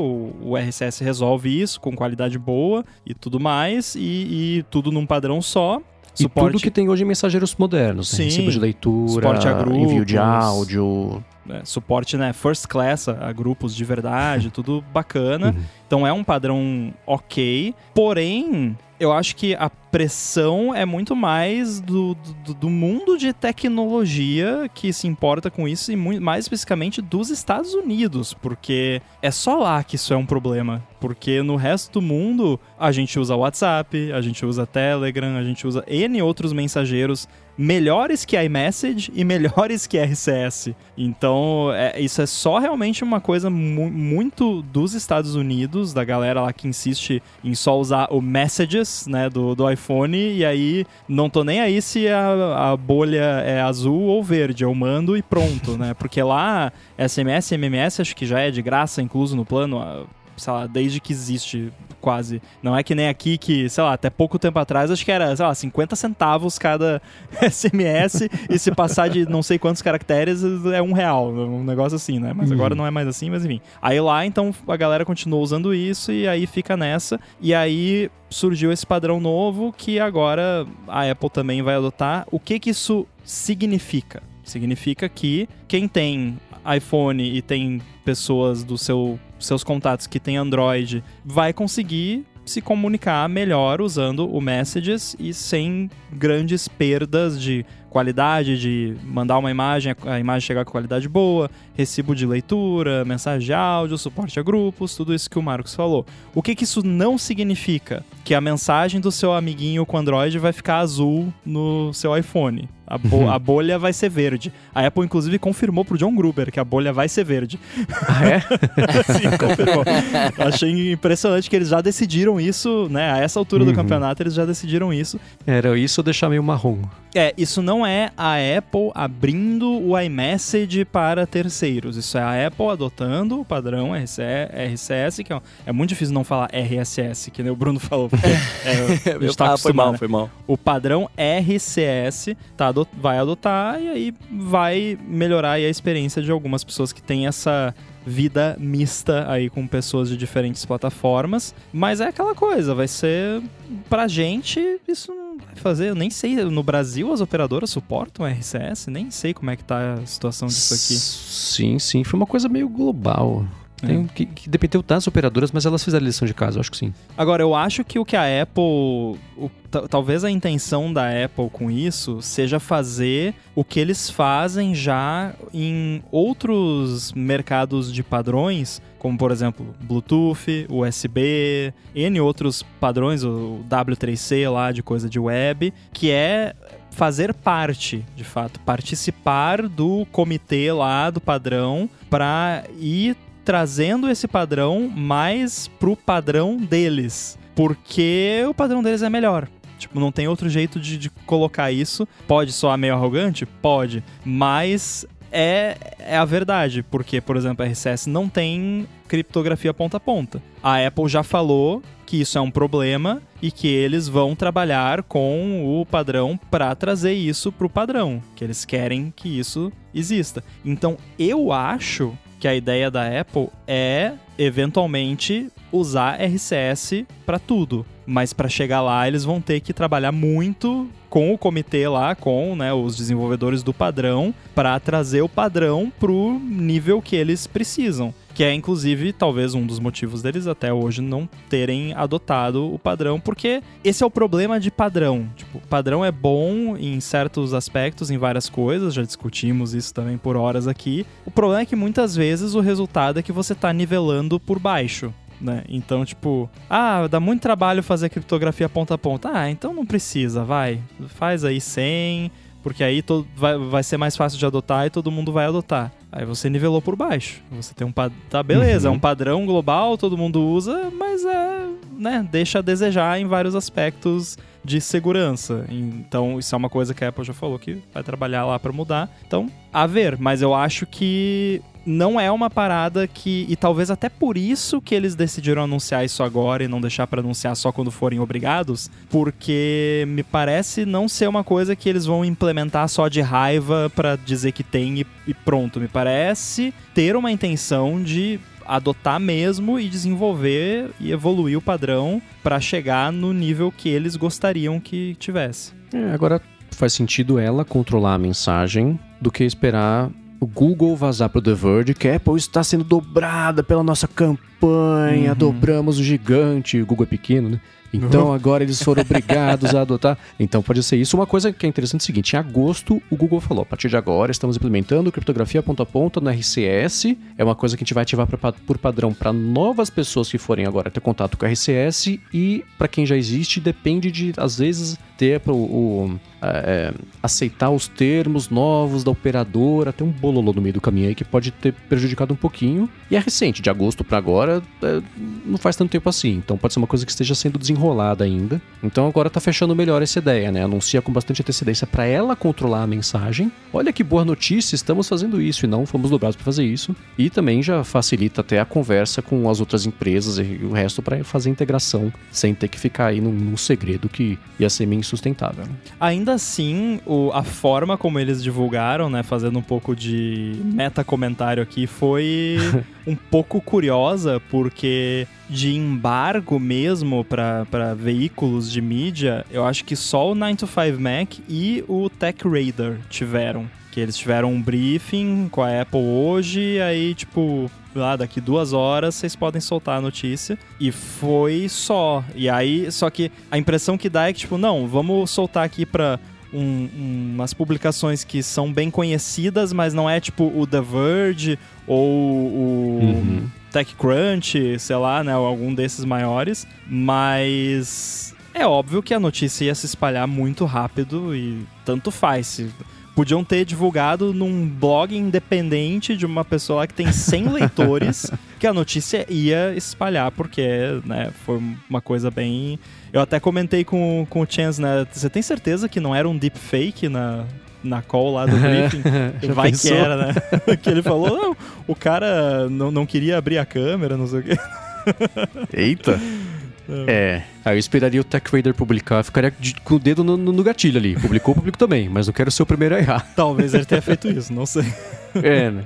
Eu acho muito curioso como é que deve ser esse processo de decisão de a cada notícia você decidir para quem que você vai antecipar a forma, né, do, do pessoal da Apple trabalhar isso, uhum. escolher, por exemplo, hoje parece que foi o TechRadar e o 95 Mac, e outras vezes, uh, né, quando é para cancelar um produto, era lá pro, pro TechCrunch, lá com o Panzarino, uhum. que saiu de lá, enfim. Então deve ser, tem que pensar em quem eles querem atingir, né? Então, não sei, né, essas motivações, mas eu acho interessante pensar por quê, né, que eles chegaram nessa fórmula para essa notícia gigantesca ser compartilhada. Agora, teoria da conspiração que me ocorreu. Hum. hum. Recentemente teve aquele. Como é que é o nome do serviço aquele que acessa o iMessage? Texts.com. Texts.com. Automatic do WordPress comprou. É, que é um serviço lá que você acessa vários mensageiros numa plataforma única e inclusive o iMessage. E como que esses serviços funcionam? Que esse aí não é o único. Basicamente o que eles fazem é você coloca o seu Apple ID lá neles eles têm um Mac Mini em algum lugar da nuvem lá que vai acessar o seu Apple ID lá, porque tem que ser um Mac. Você não consegue acessar o serviço do iMessage sem ter um Mac em alguma parte do processo. Então é isso que eles fazem, o que é assustador. Não usem essas coisas, por favor. Não sai colocando seu Apple ID num negócio desse. Eu até tava Jamais. comentando com o Marcos, não é só, não é nem só a questão de, do potencial de vazar, mas eu já soube de casos onde a pessoa teve o Apple ID bloqueado por questão de fraude, de detecção de fraude da Apple que viu um, um, comportamento meio estranho no Apple ID da pessoa e o sistema foi lá e bloqueou o Apple ID da pessoa. E aí levou semanas falando com suporte, coisa por telefone, feito um animal, pra e é conseguir tudo resolver. nesse caso, Não, né? tudo. Bloqueou o Apple ID.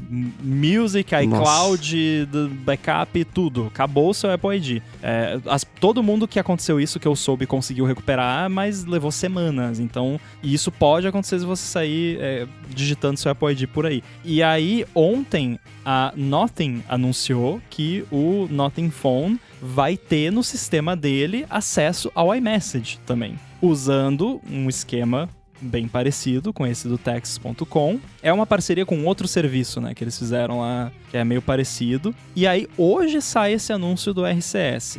Aí eu fiquei pensando, a Apple não ia anunciar isso só por causa né, do, do, do Tex.com ou do, do anúncio da Nothing. Mas eles poderiam anunciar isso se amanhã, por exemplo, hoje estamos gravando na quinta, se amanhã na sexta eles vão fazer alguma coisa que vai barrar esses serviços de acessarem o iMessage. E aí já tá resolvido o, o, discurso, tipo, não, nós bloqueamos aqui porque termos de serviço jurídico, papapá, copyright, patente, segurança, blá blá blá. E olha, não se preocupem, ano que vem já vai ter o RCS, então segura mais uns meses aí que logo já vai estar tá tudo resolvido. Eu não duvido que a Apple não tenha feito esse anúncio agora para poder carcar em cima lá da, da Nothing e do. Porque a Apple não gosta que façam esse tipo de coisa.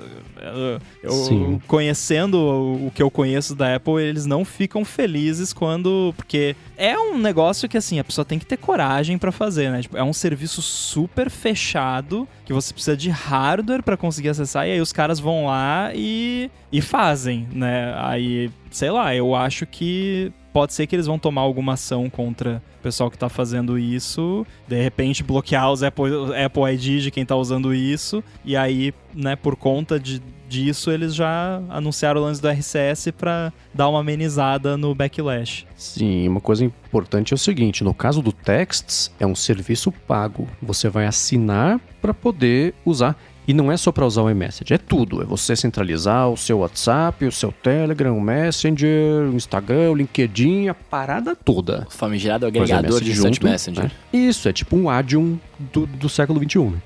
então eles falam, não vai ter anúncio, tudo criptografado tal. Tem isso, tem benefícios do tipo, tem IA, vamos, vamos, vamos colocar coisas a mais para se proteger justamente desse tipo de movimentação das próprias empresas, né? Mas, assim, se eu estivesse envolvido nesse projeto, ia ter sido um dia bem triste hoje, porque o principal motivo de, de chamar a atenção das pessoas é, ganhou um prazo de validade. Eles têm um ano para se aproveitar muito bem disso, se a Apple não achar um jeito de cortar, mas até lá ia estar tá só com eles daí. Isso é o tipo de serviço que já teve N serviços desse tipo, não especificamente que dão acesso ao iMessage, mas tipo, agrega todos os mensageiros, redes sociais num negócio só. Eu nunca tive interesse de usar isso, porque sempre vai ser uma porcaria. Porque cada Uhum. mensageiro tem o seu esquema lá de como as coisas funcionam. Você conversa normalmente com pessoas diferentes em cada lugar e tem motivos diferentes pra usar cada aplicativo. E aí. E é outra coisa, esses negócios vão estar sempre dando pau. Tipo. O Telegram vai lá, muda alguma coisinha lá, aí vai ficar uma semana sem funcionar o Telegram nesse negócio, aí você vai ter que usar o Telegram. Então, se você vai ter que usar o Telegram, usa o Telegram logo, né? Ou então quebra a integração com o iMessage. Aí, putz, ó, tá- deu um problema. A Apple mudou um uma vírgula lá no servidor, aí parou de funcionar o iMessage. E aí você fica sem poder usar o iMessage. Aí quebrou um negócio no WhatsApp, quebrou um negócio. É um jogo de whack-a-mole de APIs malditas que não tem como um negócio desse ser reliable e por conta disso não vale a pena você usar, porque você vai ter mais dor de cabeça, você vai estar correndo risco das suas credenciais serem expostas ou de ter uma violação de termos de uso lá que vão bloquear a sua conta do serviço. Não vale a pena, de novo, não recomendo. Não só para message, mas para nenhum serviço. Muito bem, meus amigos. Eu sempre. Coisa só pra fechar esse lance do RCS aí. É, é do RCS, não, do RCS. Eu, eu fico me perguntando também quantos usuários no mundo tem que, que não usam, né? Que são exclusivos do iMessage ter essa reclamação para que de fato seja relevante, né? Mas enfim, vamos ver como é que vai ser é, o desdobramento dessa parada. Mas vamos então lá pro nosso momento AlaDT, onde você mandou pra gente uma mensagem lá em gigahertz.fm barra feedback ou gigahertz.fm barra feedback. É, mano, você escrever em português pronunciado vai dar certo também. E aí a gente pegou aqui a mensagem primeira do Patterson Pinheiro. Ele mandou aqui pra gente, ó. Ontem resolvi fazer uma limpeza no meu Google Fotos e fui surpreendido com fotos que não me pertencem. Depois de uma análise mais detalhada, percebi que não havia somente fotos, mas também e-mails. Olha que doideira. Ah, tanto as fotos quanto os e-mails eram de um usuário cujo e-mail é nome sobrenome gmail.com, enquanto o e-mail dele era nome.sobrenome gmail.com. Né? Ainda, pois, parênteses aqui entenderam que é nesse sentido, né? um, um não tem um ponto e outro tem. Ele tá falando que, enfim, considera uma grande responsabilidade do Google quando diz que o fato de haver um ponto no nome de usuário não faz nenhuma diferença pro sistema deles. E ele tá perguntando aqui, o que, que vocês acham disso? Já tiveram alguma coisa parecida com isso? Você não passou por uma coisa assim, Rambo? Ou tô maluco? Eu não tenho certeza. Le eu- lembram que eu falei, né, que teve uma treta lá Uhum. com os e-mails que estavam vindo e tal, de um e-mail que eu não usava mais. Mas aí eu não sei se foi por causa do negócio do ponto. Eu nunca consegui identificar qual era o problema e deixei quieto porque eu falei que eu tinha medo de tentar algum contato com a pessoa e a pessoa ainda achar que eu era Ah, hacker ou alguma coisa é. assim. Quer dizer, achar que eu era hacker, não, ela ia procurar o meu nome no Google, ia, né? Então. Ia ter certeza. Achei melhor deixar quieto porque eu não quero ser preso. Mas. É, eu, sinceramente, nunca entendi essa decisão. Alguém lá no Google deve ter escrito, talvez, já algum blog post, alguma coisa explicando, mas eu honestamente não consigo entender de onde veio essa ideia e quem achou que seria uma boa ideia permitir você criar a mesma conta com e sem ponto mas não diferenciar as coisas e basicamente o ponto não serve pra nada, o ponto é ignorado e aí a pessoa pode achar que tem um e-mail com ponto, mas não tem ponto e aí você manda e aí o, o com ponto vai pra quem não tem o ponto. então, cara, é, eu, não- eu realmente não entendo, eu acho bizarro. É uma isso. doideira, E né? Fora que pra phishing é é fichinha, Uhum. né, Pra fazer phishing. tipo, cara, eu não entendo. Não entendo essa decisão deles, não. Por- cara, porque o, o teu endereço de e-mail é o teu endereço. Né, assim, eu, eu moro na rua João Silva, estou inventando o nome, não é o nome da minha rua. Né, eu moro na rua João Silva, mas aí tem a rua João Silvas aqui do lado. Aí você ignora o S, e aí você entrega o meu coisa na rua, sabe assim? Tipo, não. não João não, Ilva. É, não, não Silva, Silva e Silvas, né, no S do final. Mas enfim, não faz sentido, cara. É, imagina o quanto de informação alguém pode perder nisso. Não, ah, bizarro. O Augusto comentou aqui é, que o Gmail ignora o ponto e ignora o sinal de mais também. Eu tenho 99% de certeza que esse negócio do mais não é coisa do Gmail, isso é parte do padrão de e-mail, que você pode ter o. Você pode colocar alguma coisa a mais depois do seu e-mail. Então, se o, se o seu e-mail é zezinho.exemplo.com.br, você pode botar zezinho mais gigahertz, arroba exemplo.com.br e vai pro zezinho. Isso é um jeito de você, tipo, meio que criar um sub-e-mail sem você criar o e-mail de fato. E aí você consegue, tipo, fazer filtros. eh, Eu uso isso às vezes em cadastros. Tipo, eu vou me cadastrar num site lá, eu boto o meu e-mail mais, sei lá, gigahertz, arroba, papapá, e aí vai pro meu e-mail, mas como tem o mais ali, vem como sendo para aquele e-mail que tem o mais, e aí você consegue fazer filtros e tal. Isso, eu tenho quase certeza que isso faz parte do padrão do e-mail, então isso não é uma coisa do Gmail. Agora, ignorar ponto, não, porque ponto é uma parte que compõe o endereço de e-mail e, e, o Gmail simplesmente ignora e não faz sentido. É, eu não tenho nada a acrescentar. Apenas cuidado. É, exato, cuidado. E só pra responder, eu nunca passei por isso, graças a Deus. Mas enfim, é isso. É, também não. Que eu saiba. É, vai ver as nossas fotos do Google Fotos são na conta de alguém, né? O Rafael Bozzi mandou aqui pra gente aqui uma dúvida que... mandou aqui, ó. Ele tem um iPhone 11 Pro Max e ele pretende comprar um iPhone novo. Ele tá em dúvida se ele compra o 14 Pro ou o 15 Pro e ele não quer o Max porque ele quer o tamanho menor. Qual que vocês recomendam? Eu já iria, ó, eu vou falar um negócio, você tá no 11 e tá pensando, eu iria pro 15 direto, cara, principalmente pelo SBC, né? Assim, acho que Dessa, ah, é, tem isso. É, dessa brincadeira toda aí, é, é eu iria, eu migraria pro 15 primeiro, prova de futuro, que é o que a gente sempre fala, né? Mais tempo prova de futuro, e o SBC, que é outra parada, né? Então. Essa dúvida me isso. parece simples de resolver, né? Porque a pessoa falou que tá com a dúvida entre o 14 Pro ou o 15 Pro, e mas não mencionou questões orçamentárias. Então, se a sua dúvida é pega o 14 Pro para economizar um pouquinho ou o 15 Pro, pega o 15 Pro. Se você tem como pagar o 15 Pro e não vai à falência por causa disso e tá dentro do orçamento, vai de 15 Pro, pega o melhor que você puder, que aí você vai ter, né, como o Bruno falou, prova de futuro, vai durar por mais tempo, a não ser que tenha algo sobre o 15 Pro que seja repugnante para você, né? tipo USB-C, não sei, vai que é um fã de Lightning, né?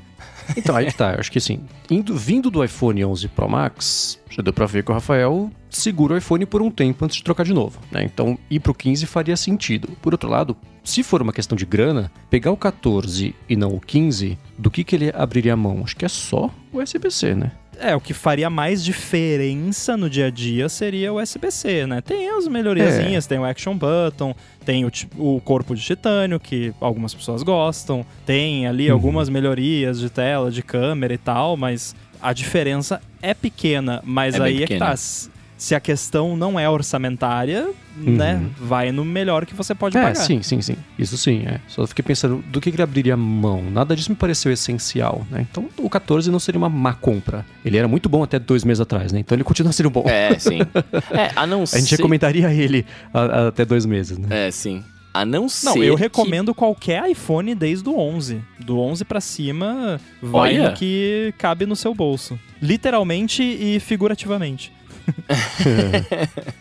Mas o 11 você não acha que já tá bastante defasado pra você comprar agora, assim? Tipo. Se você não tem condições orçamentárias de comprar um iPhone mais recente, o 11 tá de bom tamanho. Vai durar Mas muito aí, tempo ainda. É, me, me, aí me, me, ilustra, me, me ilustra a minha ignorância. É, eu entendo que o 11 daqui a pouco, se já não tá, ele vai virar o SE da vida, não vai? Não. Não, nada a ver, ainda tá longe disso acontecer. É porque hoje o SE, se não me engano, ele é como se fosse o iPhone 8, né? Alguma coisa assim.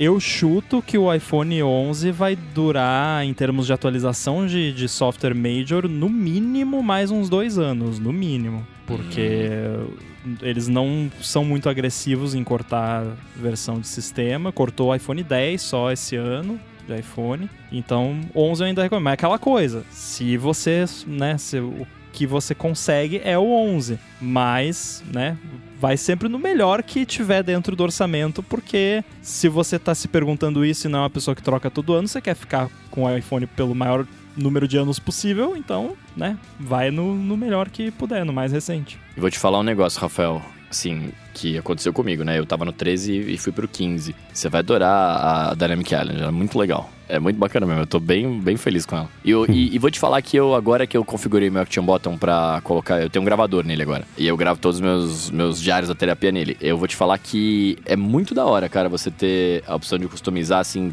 até pra, pra, pra brincadeira, se tiver alguma coisa para fazer, alguma coisa que precisa acessar rápido, ou pra, enfim, qualquer outra coisa que você vá, vai ser útil para você. É bem da hora essa, essa possibilidade, assim. Eu fiz, eu inclusive, pensar... o que eu tinha comentado, que no, durante a maior parte do tempo, ele abre o Halide lá, aplicativo de câmera, o meu Action Button, mas quando o meu iPhone tá no modo Sleep, ele configura a iluminação do quarto para a iluminação que eu coloco na hora que eu vou dormir. Ah Então eu posso só, tipo, que eu falei que acontecia direto, de eu deitar, já, já ter colocado o iPhone no carregador e aí lembrar, ah, é a luz. Aí tinha que ir lá desbloquear, abrir a central de controle, porque eu deixo sem acesso à central de controle bloqueado. Mas aí com o Action Button eu só seguro ali, sinto que ele tremeia um pouquinho, pronto, a luz apaga. Eu não sabia disso. Você pode configurar de acordo com o seu foco, é isso? Você pode criar um shortcut, e aí no shortcut ah. você bota lá if, é um if.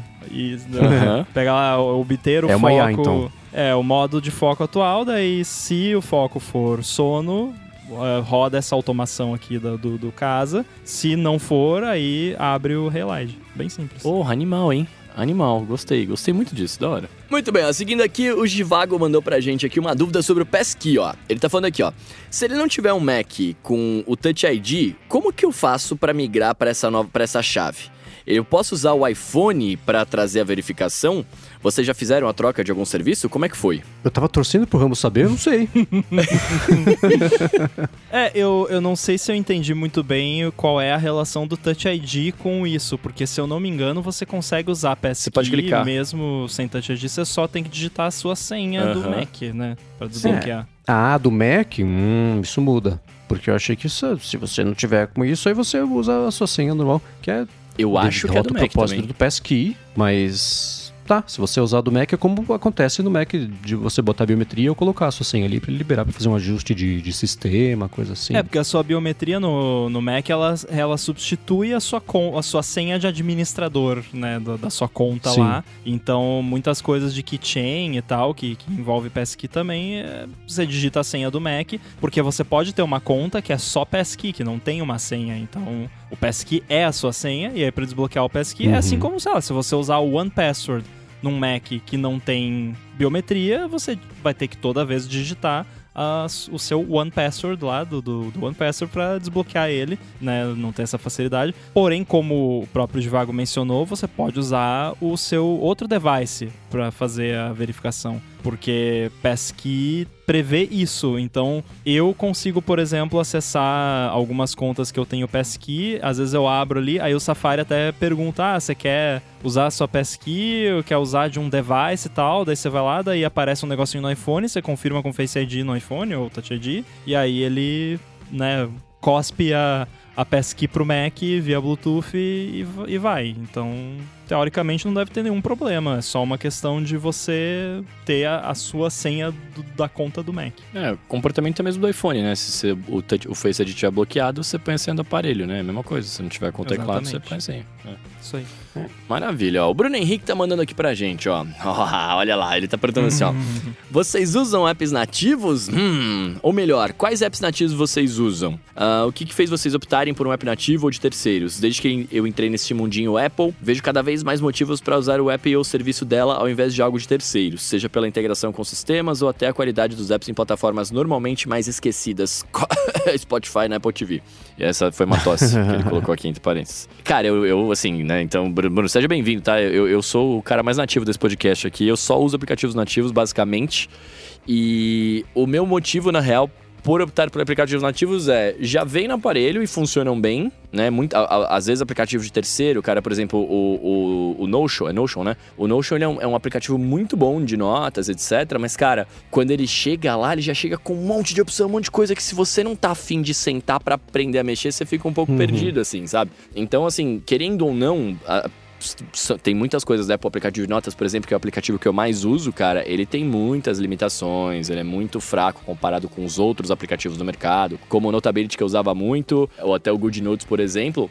Uh, mas para mim o que me pega muito, uh, além de já estar tá lá, cara, é que a integração é muito rápida das coisas. Né? Então, assim, pelo menos agora, é, é, eu escrevo um negócio aqui no iPhone, né, no, na notas do iPhone, não dá 20 segundos já tá no, no, no, iPad, já tá no Mac, assim, sabe? Então isso me agrada. Quando eu usava mil anos atrás o Notability, quando eu escrevia coisa nele, cara, demorava muito tempo para sincar. Muito. E aí eu me incomodava, porque eu escrevi no iPad porque eu usava caneta, e abri no, no iPhone e não tava, e tinha que esperar sincar, e não sincava, aí você perdia a nota, enfim. E também, cara, querendo ou não, esses aplicativos nativos, em tese, né? Eu sei que o vai rir de mim, mas em tese eles vão estar funcionando 100% quando lança o- os sistemas operacionais, né? Então, enfim, você tem uma, uma garantia de que a- se aquela informação é muito importante, quando o seu ti- sistema estiver atualizado, né, ele vai estar ali disponível para você, você não depende de um desenvolvedor terceiro para fazer. Às vezes o cara não quer fazer ou parou de trampar, enfim, por aí vai. É, varia muito de aplicativo para aplicativo de terceiro nesse caso, né? Uma coisa é você usar um Sim, app lá aleatório que alguém fez, né? Tipo, o próprio Overcast que a gente sempre fala de, de podcasts, atualmente ele tá numa fase que eu tá bem ruinzinho, na minha opinião, tá cheio de, de probleminhas, ele deu uma deteriorada. E sabe por quê? Porque o Marco Arment, que é o desenvolvedor lá, ele tá, tá mudando de casa, tá fazendo reforma na casa nova dele, tava sem internet em casa. A gente escuta lá o, o ATP, ele conta as coisas estão rolando. E aí eu entendi, não, tá certo, ele tá, tipo, não tá dando- tendo tempo pra t- trampar no, no app, então beleza, daqui a pouco ele, né, que eu sei que ele tá trabalhando numa versão nova, super renovada, com um monte de novidade e tal, que vai mudar um monte de coisa, então ele ficou nessas e, e aí é o lance, né, tipo, é um app de um desenvolvedor independente, se o cara tiver lá com uma treta na vida pessoal dele e tal, mesmo que seja uma coisa boa, tipo, mudar de casa e tal, vai ficar atarefado, não vai ter tempo de atualizar o app, né, e acontece comigo às vezes, tem certos apps meus que eu atualizo com muito pouca frequência, outros um pouco mais. Então, é é um risco que você corre quando você usa um app menor. Aí você tem o- a outra ponta do espectro, que é tipo app de Microsoft, Google e tal. Que no geral eles são bem mantidos, porém demoram anos, literalmente, para adotar features novas do sistema, tipo, sei lá, Dark Mode. Lança Dark Mode no iOS e aí, três anos depois, o Google coloca Dark Mode nos apps deles, né? É tipo assim. E aí isso vale para N outras features. Aí o legal é quando você encontra algo meio no meio termo, que é tipo um time lá de três, quatro pessoas que tem um app bacana, feito com todo cuidado e tal, como é, por exemplo, o Haylide, que é uma empresa super pequena, acho que são tipo três pessoas, é, são dois desenvolvedores e, e um designer, basicamente. Aí, talvez eles tenham mais gente de marketing, suporte, etc. Mas é uma empresa muito pequena e faz um trabalho muito bom. O Procreate também eu sei que é um time relativamente pequeno e é um app fabuloso, muito bom para iPad. Então, depende muito assim, quando você vai escolher um app de terceiro, vale você dar uma pesquisada sobre isso, né? Eu até de certa forma falei mal de app indie aqui, né? Mas é que é só uma questão de que existe um risco maior por ser uma pessoa, geralmente que tá fazendo, mas o retorno também geralmente vale a pena, porque costumam ser apps mais bem cuidados, com uma pegada mais artesanal, mais bem feitinha assim. Agora, app nativo é o bom seguro que funciona. E é difícil vencer disso. Então, no geral, eu uso muito app nativo. Eu uso notas, reminders, é, tudo. Calendário eu uso nativo. O próprio mail eu uso nativo. Com o disclaimer que eu uso pouco e-mail, principalmente no iPhone. Eu, eu só abro lá, marco tudo como lido, porque é tudo spam. Leio os feedbacks da, da Gigahertz e o resto é tudo e-mail transacional. Tipo, mudanças na política de privacidade. Esse tipo de coisa. Então, eu uso muito pouco e-mail, meu uso é muito básico. Mas app de podcast, por exemplo, eu não consigo usar o, o nativo. É Não, é- é muito ruim. Mesmo o Overcast estando. mesmo o Overcast estando com um pouquinho engasgadinho agora, ma- mas, nossa, é o, o Overcast engasgado e com as duas mãos pra trás algemado é melhor que o Apple Podcasts no melhor dia dele. Mas é isso. Isso é tudo pra dizer que no geral eu concordo, mas é, que vale a pena às vezes sair um pouco do, do básico ali pra você ver o que tem e aí você adota o que funcionar. É, Mas eu não tenho um faniquito de tipo, ai meu Deus, tenho dois apps que fazem a mesma coisa, que horror, né? Ainda mais que agora dá pra deletar os apps nativos. Por exemplo, o app de podcasts eu tinha deletado do meu iPhone. Eu só instalei de novo por causa das gigahertz. Porque às vezes eu tenho que abrir lá, conferir alguma coisa no app nativo no iPhone, aí eu tive que instalar de novo. Mas antes eu tinha até deletado. Então, se você, ah, quero usar um app de terceiro de calendário, mas eu tenho faniquito de ter o, dois apps de calendário, deleta o app nativo. Pronto. Não, deleta o outro. É, eu- Tô zoando. É, pra mim a fórmula é parecida. Eu, uma coisa que eu falo muito na área de trabalho é o seguinte: né? você tem que fazer o app se moldar a você e não o contrário. Então, se eu tô usando o aplicativo, eu bato num teto, uma coisa que ele não permite que eu faça, eu vou atrás do aplicativo que faça o que eu quero. Previsão do tempo, exemplo perfeito. Eu prefiro mil vezes saber qual que é a sensação térmica do que a temperatura científica. Não me diz nada a temperatura científica. Eu quero saber como é que vai ser que eu vou me sentir. Sair na rua se eu vou morrer ou não. Então, O- A resposta é sim, o- nas últimas semanas, É, na maior é, parte do é. Brasil.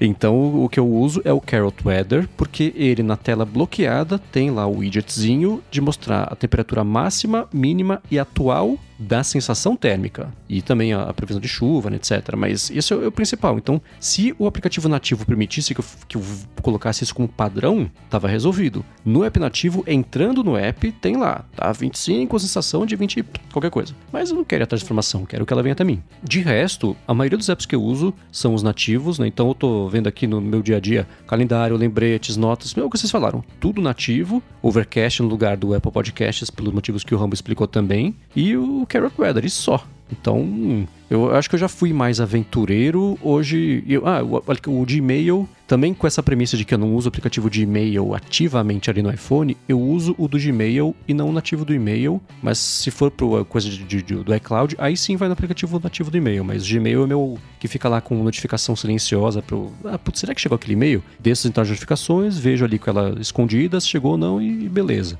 É assim que eu tenho lidado com isso hoje em dia. Mas de resto é tudo nativo e a minha fórmula é essa. Bati no teto, vou atrás de alguém de algum aplicativo que me resolva. Geralmente testo um, dois, três até achar um e, e beleza. Se a necessidade retrocede, como teria sido de calendário, se tivesse ficado louco do calendário, fala, putz, quer saber? Não, só preciso saber se tem reunião, que hora que é, qual que é o link. O, o nativo faz isso. Beleza, voltaria a usar sem problema nenhum. Nossa, eu abri o Carrot Weather aqui agora, tá aviso de tempestade, severidade, grau extreme. Nossa, meu chapa. Que medo. É, aqui tá Extremely Hot Temperature, mesma coisa. Não, mas aqui é, é de tempestade, é vento de 100 km por hora. Nossa. Nossa, aí na- Jura? Aí em Santa Catarina. É, não- é aí? Isso? É, é. Nossa, velho. Nossa, se eu saio na rua 100 por hora, eu saio voando. Nossa. Mano, você amarra na sua cama aí hoje, hein? É, acho que eu vou fazer isso. Muito bem, ó. O José perguntou pra gente aqui. Vocês usam algum produto pra limpar a tela do- dos seus MacBooks? Tela, teclado, corpo, etc. Eu, no caso, gosto é, do limpa-tela da Geonave. Produto muito bom. Uso. Eu, eu uso o que estiver disponível. No momento também é o da Geonave. Mas não tenho nenhum específico que eu goste de indicar e nenhum que eu contraindique, que é o principal também. Eu contraindico passar álcool, não façam isso, mas de resto. Pô, Todos esses são parecidos e. Ok. Por que não pode passar álcool? Nem isopropílico? Eu passo isopropílico. É zoado? Ah. ah, Se puder, evite.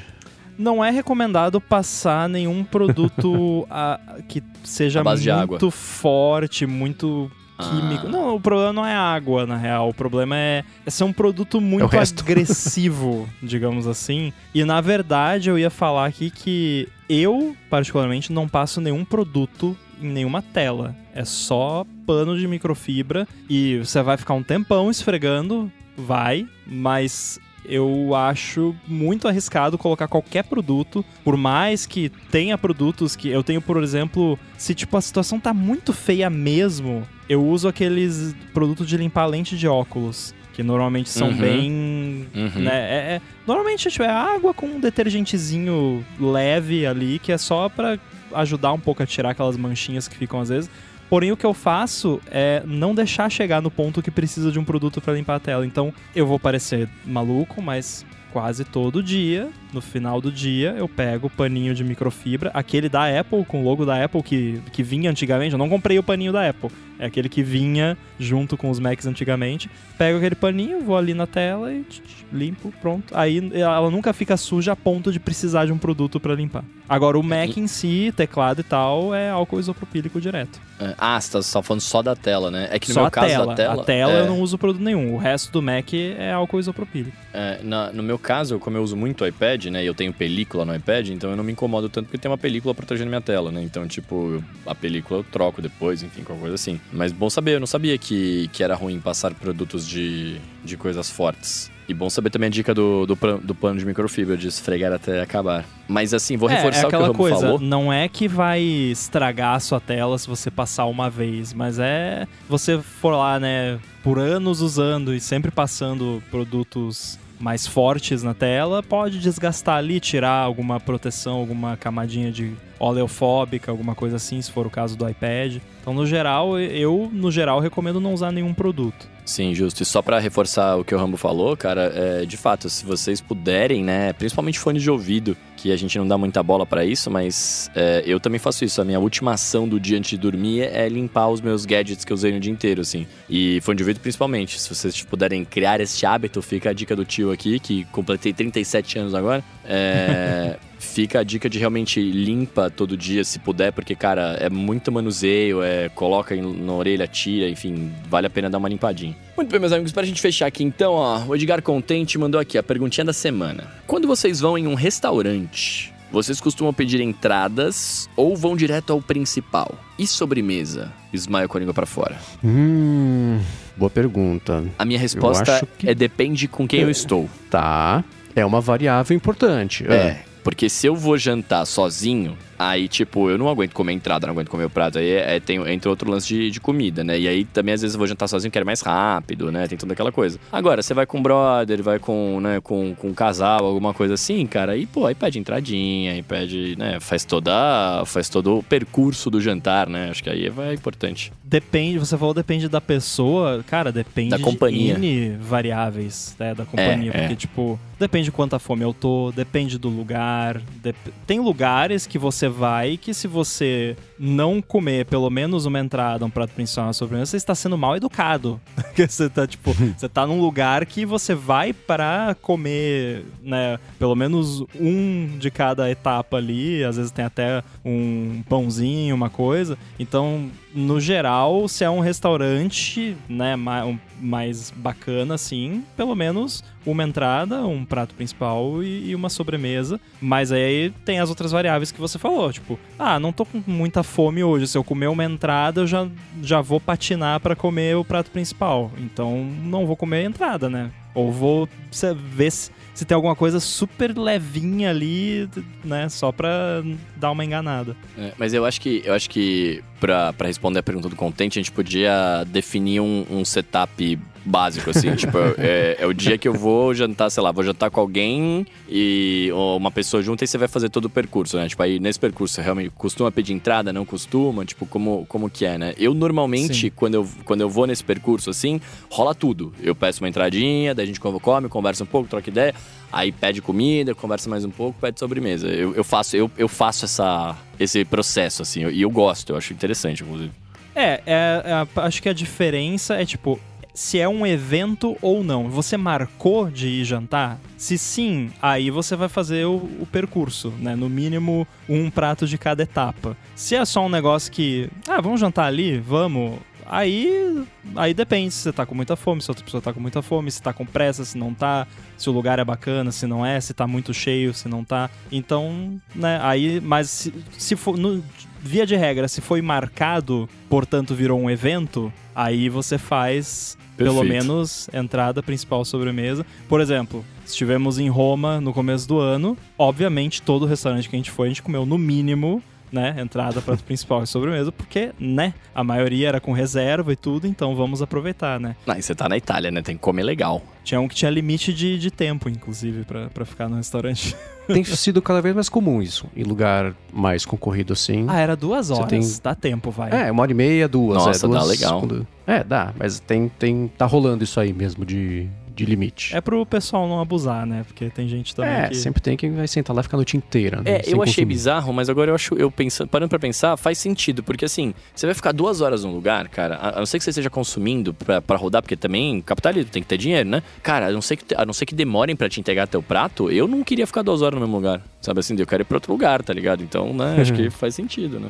Não, e se o restaurante é bom mesmo, e normalmente os restaurantes que colocam limite de tempo são restaurantes bons. É. Aí porque precisa pôr. É, porque precisa. Aí, normalmente, a- o serviço é rápido. Tipo, você pede a entrada, já 5 minutos já tá a entrada. Você pede o principal, 15 minutos no máximo já tá lá. É rapidinho, assim. Não é uma coisa que você vai ficar meia hora, 45 minutos esperando. É, pra mim, assim, eu- a minha dinâmica é com a Lari aqui, né? Então eu adoro comer, ela também. Então isso é uma excelente notícia, né? Porque essa sintonia é, é meio essencial de, de ter pra sair pra comer e aproveitar. Então, mas depende, sei lá, se da variedade das entradas. Tem coisas que se tiver, eu vou pedir. Tipo, steak tartar. Pedi, eu nem eu bati o olho, pá, eu já vou querer. Né? Independente do que eu vou comer depois, não sei. Mas se, ah, pãozinho com não sei o quê. Ah, sei, sei lá, não, não empolga, né? Tem uma outra coisa que não vai. Arantini, adoro Arantini. Nossa, eu sempre vou pedir, porque sim. é uma delícia, né? Ou suplir, depende do... Enfim. Aí, sim, também sempre peço. Que você Mas sabe que é o de- risoto que sobrou do dia anterior, mas Aham. o prato é isso, né? Então você quer. Não tem é problema, tipo pastel é de churrascaria. Eu adoro pastel de churrascaria. Eu sei que é a carne Uhum. velha que sobrou, mas é bom. É. Então eu sempre peço e tem e sobremesa eu já abro mais a mão de sobremesa. Eu não tenho, sei lá, a tara por doce que a média da humanidade parece ter. Somos eu dois. passo meses sem botar um chocolate na boca. Sem, se eu vou no mercado, sim. Eu conto nas, no- nos dedos de uma mão quantas vezes eu comprei um doce. Ó, né? o Bruno Nossa, confirmou ali, ó. Somos três pessoas amargas. Pronto, três então, amargas. via de, tá, então talvez o Coca ele seja a exceção aqui do ADT pra poder equilibrar um pouquinho. Pior que eu acho que vem. não, hein? O Coca me passa uma É, vibe né? que também não é muito de doce. A gente pergunta Mas semana então que vem. né? sobremesa, assim, quando tem creme brulee, aí também, padrão, vou pedir, porque eu acho uma delícia. Mas de resto, putz, sorvete, né?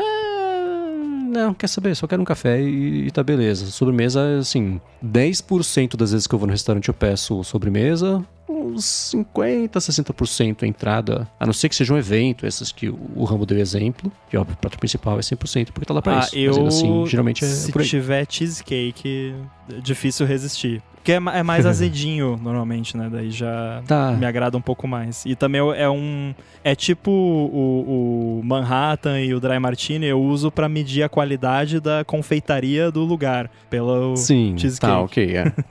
É, assim, ó, eu só deixar um- uns disclaimer aqui também, porque eu falei ali que eu faço o percurso todo quando eu tô com alguém, né? É, mas é porque normalmente, quando eu saio para, para jantar, é, é, normalmente é um date, assim, alguma coisa nesse sentido, né? Então, tanto a entrada quanto a sobremesa, muitas vezes ela é dividida, né? Entre eu e a outra pessoa que tá Sim, comigo. sim. Então aí eu acabo comendo o doce porque ele faz parte do ritual do, do date ali, né? Mas, tipo assim, se eu pudesse escolher, fosse, ah, você quer? Não, não quero. Mas você vai pedir, eu, eu ajudo, né? Também, porque faz, faz parte. Não vai estragar o date, né? De cortar o Exato. açúcar da pessoa, né? Exato, as pessoas têm que estar alegres nesse, nesse Brasil. Muito bem, meus amigos. Finalizamos o follow-up. Se você quiser ver o link de tudo que a gente falou, vai estar aqui na descrição, nas notas do episódio para você conferir.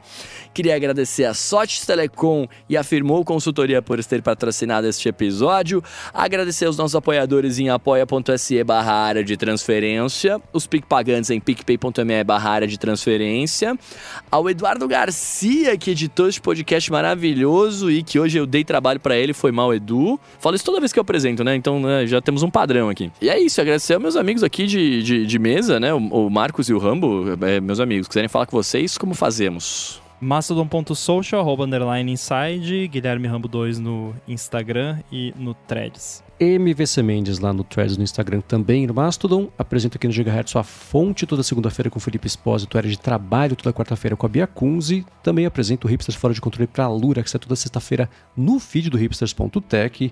E escrevo todo sábado pro Mac Magazine. Maravilha, eu sou arroba Bruno Underline Casemiro no Threads, no, no Instagram e no TikTok mais próximo de você. Chama lá que a gente troca uma ideia. E é isso, tudo dito e posto. A gente volta na semana que vem. Valeu! Valeu! Valeu! Valeu.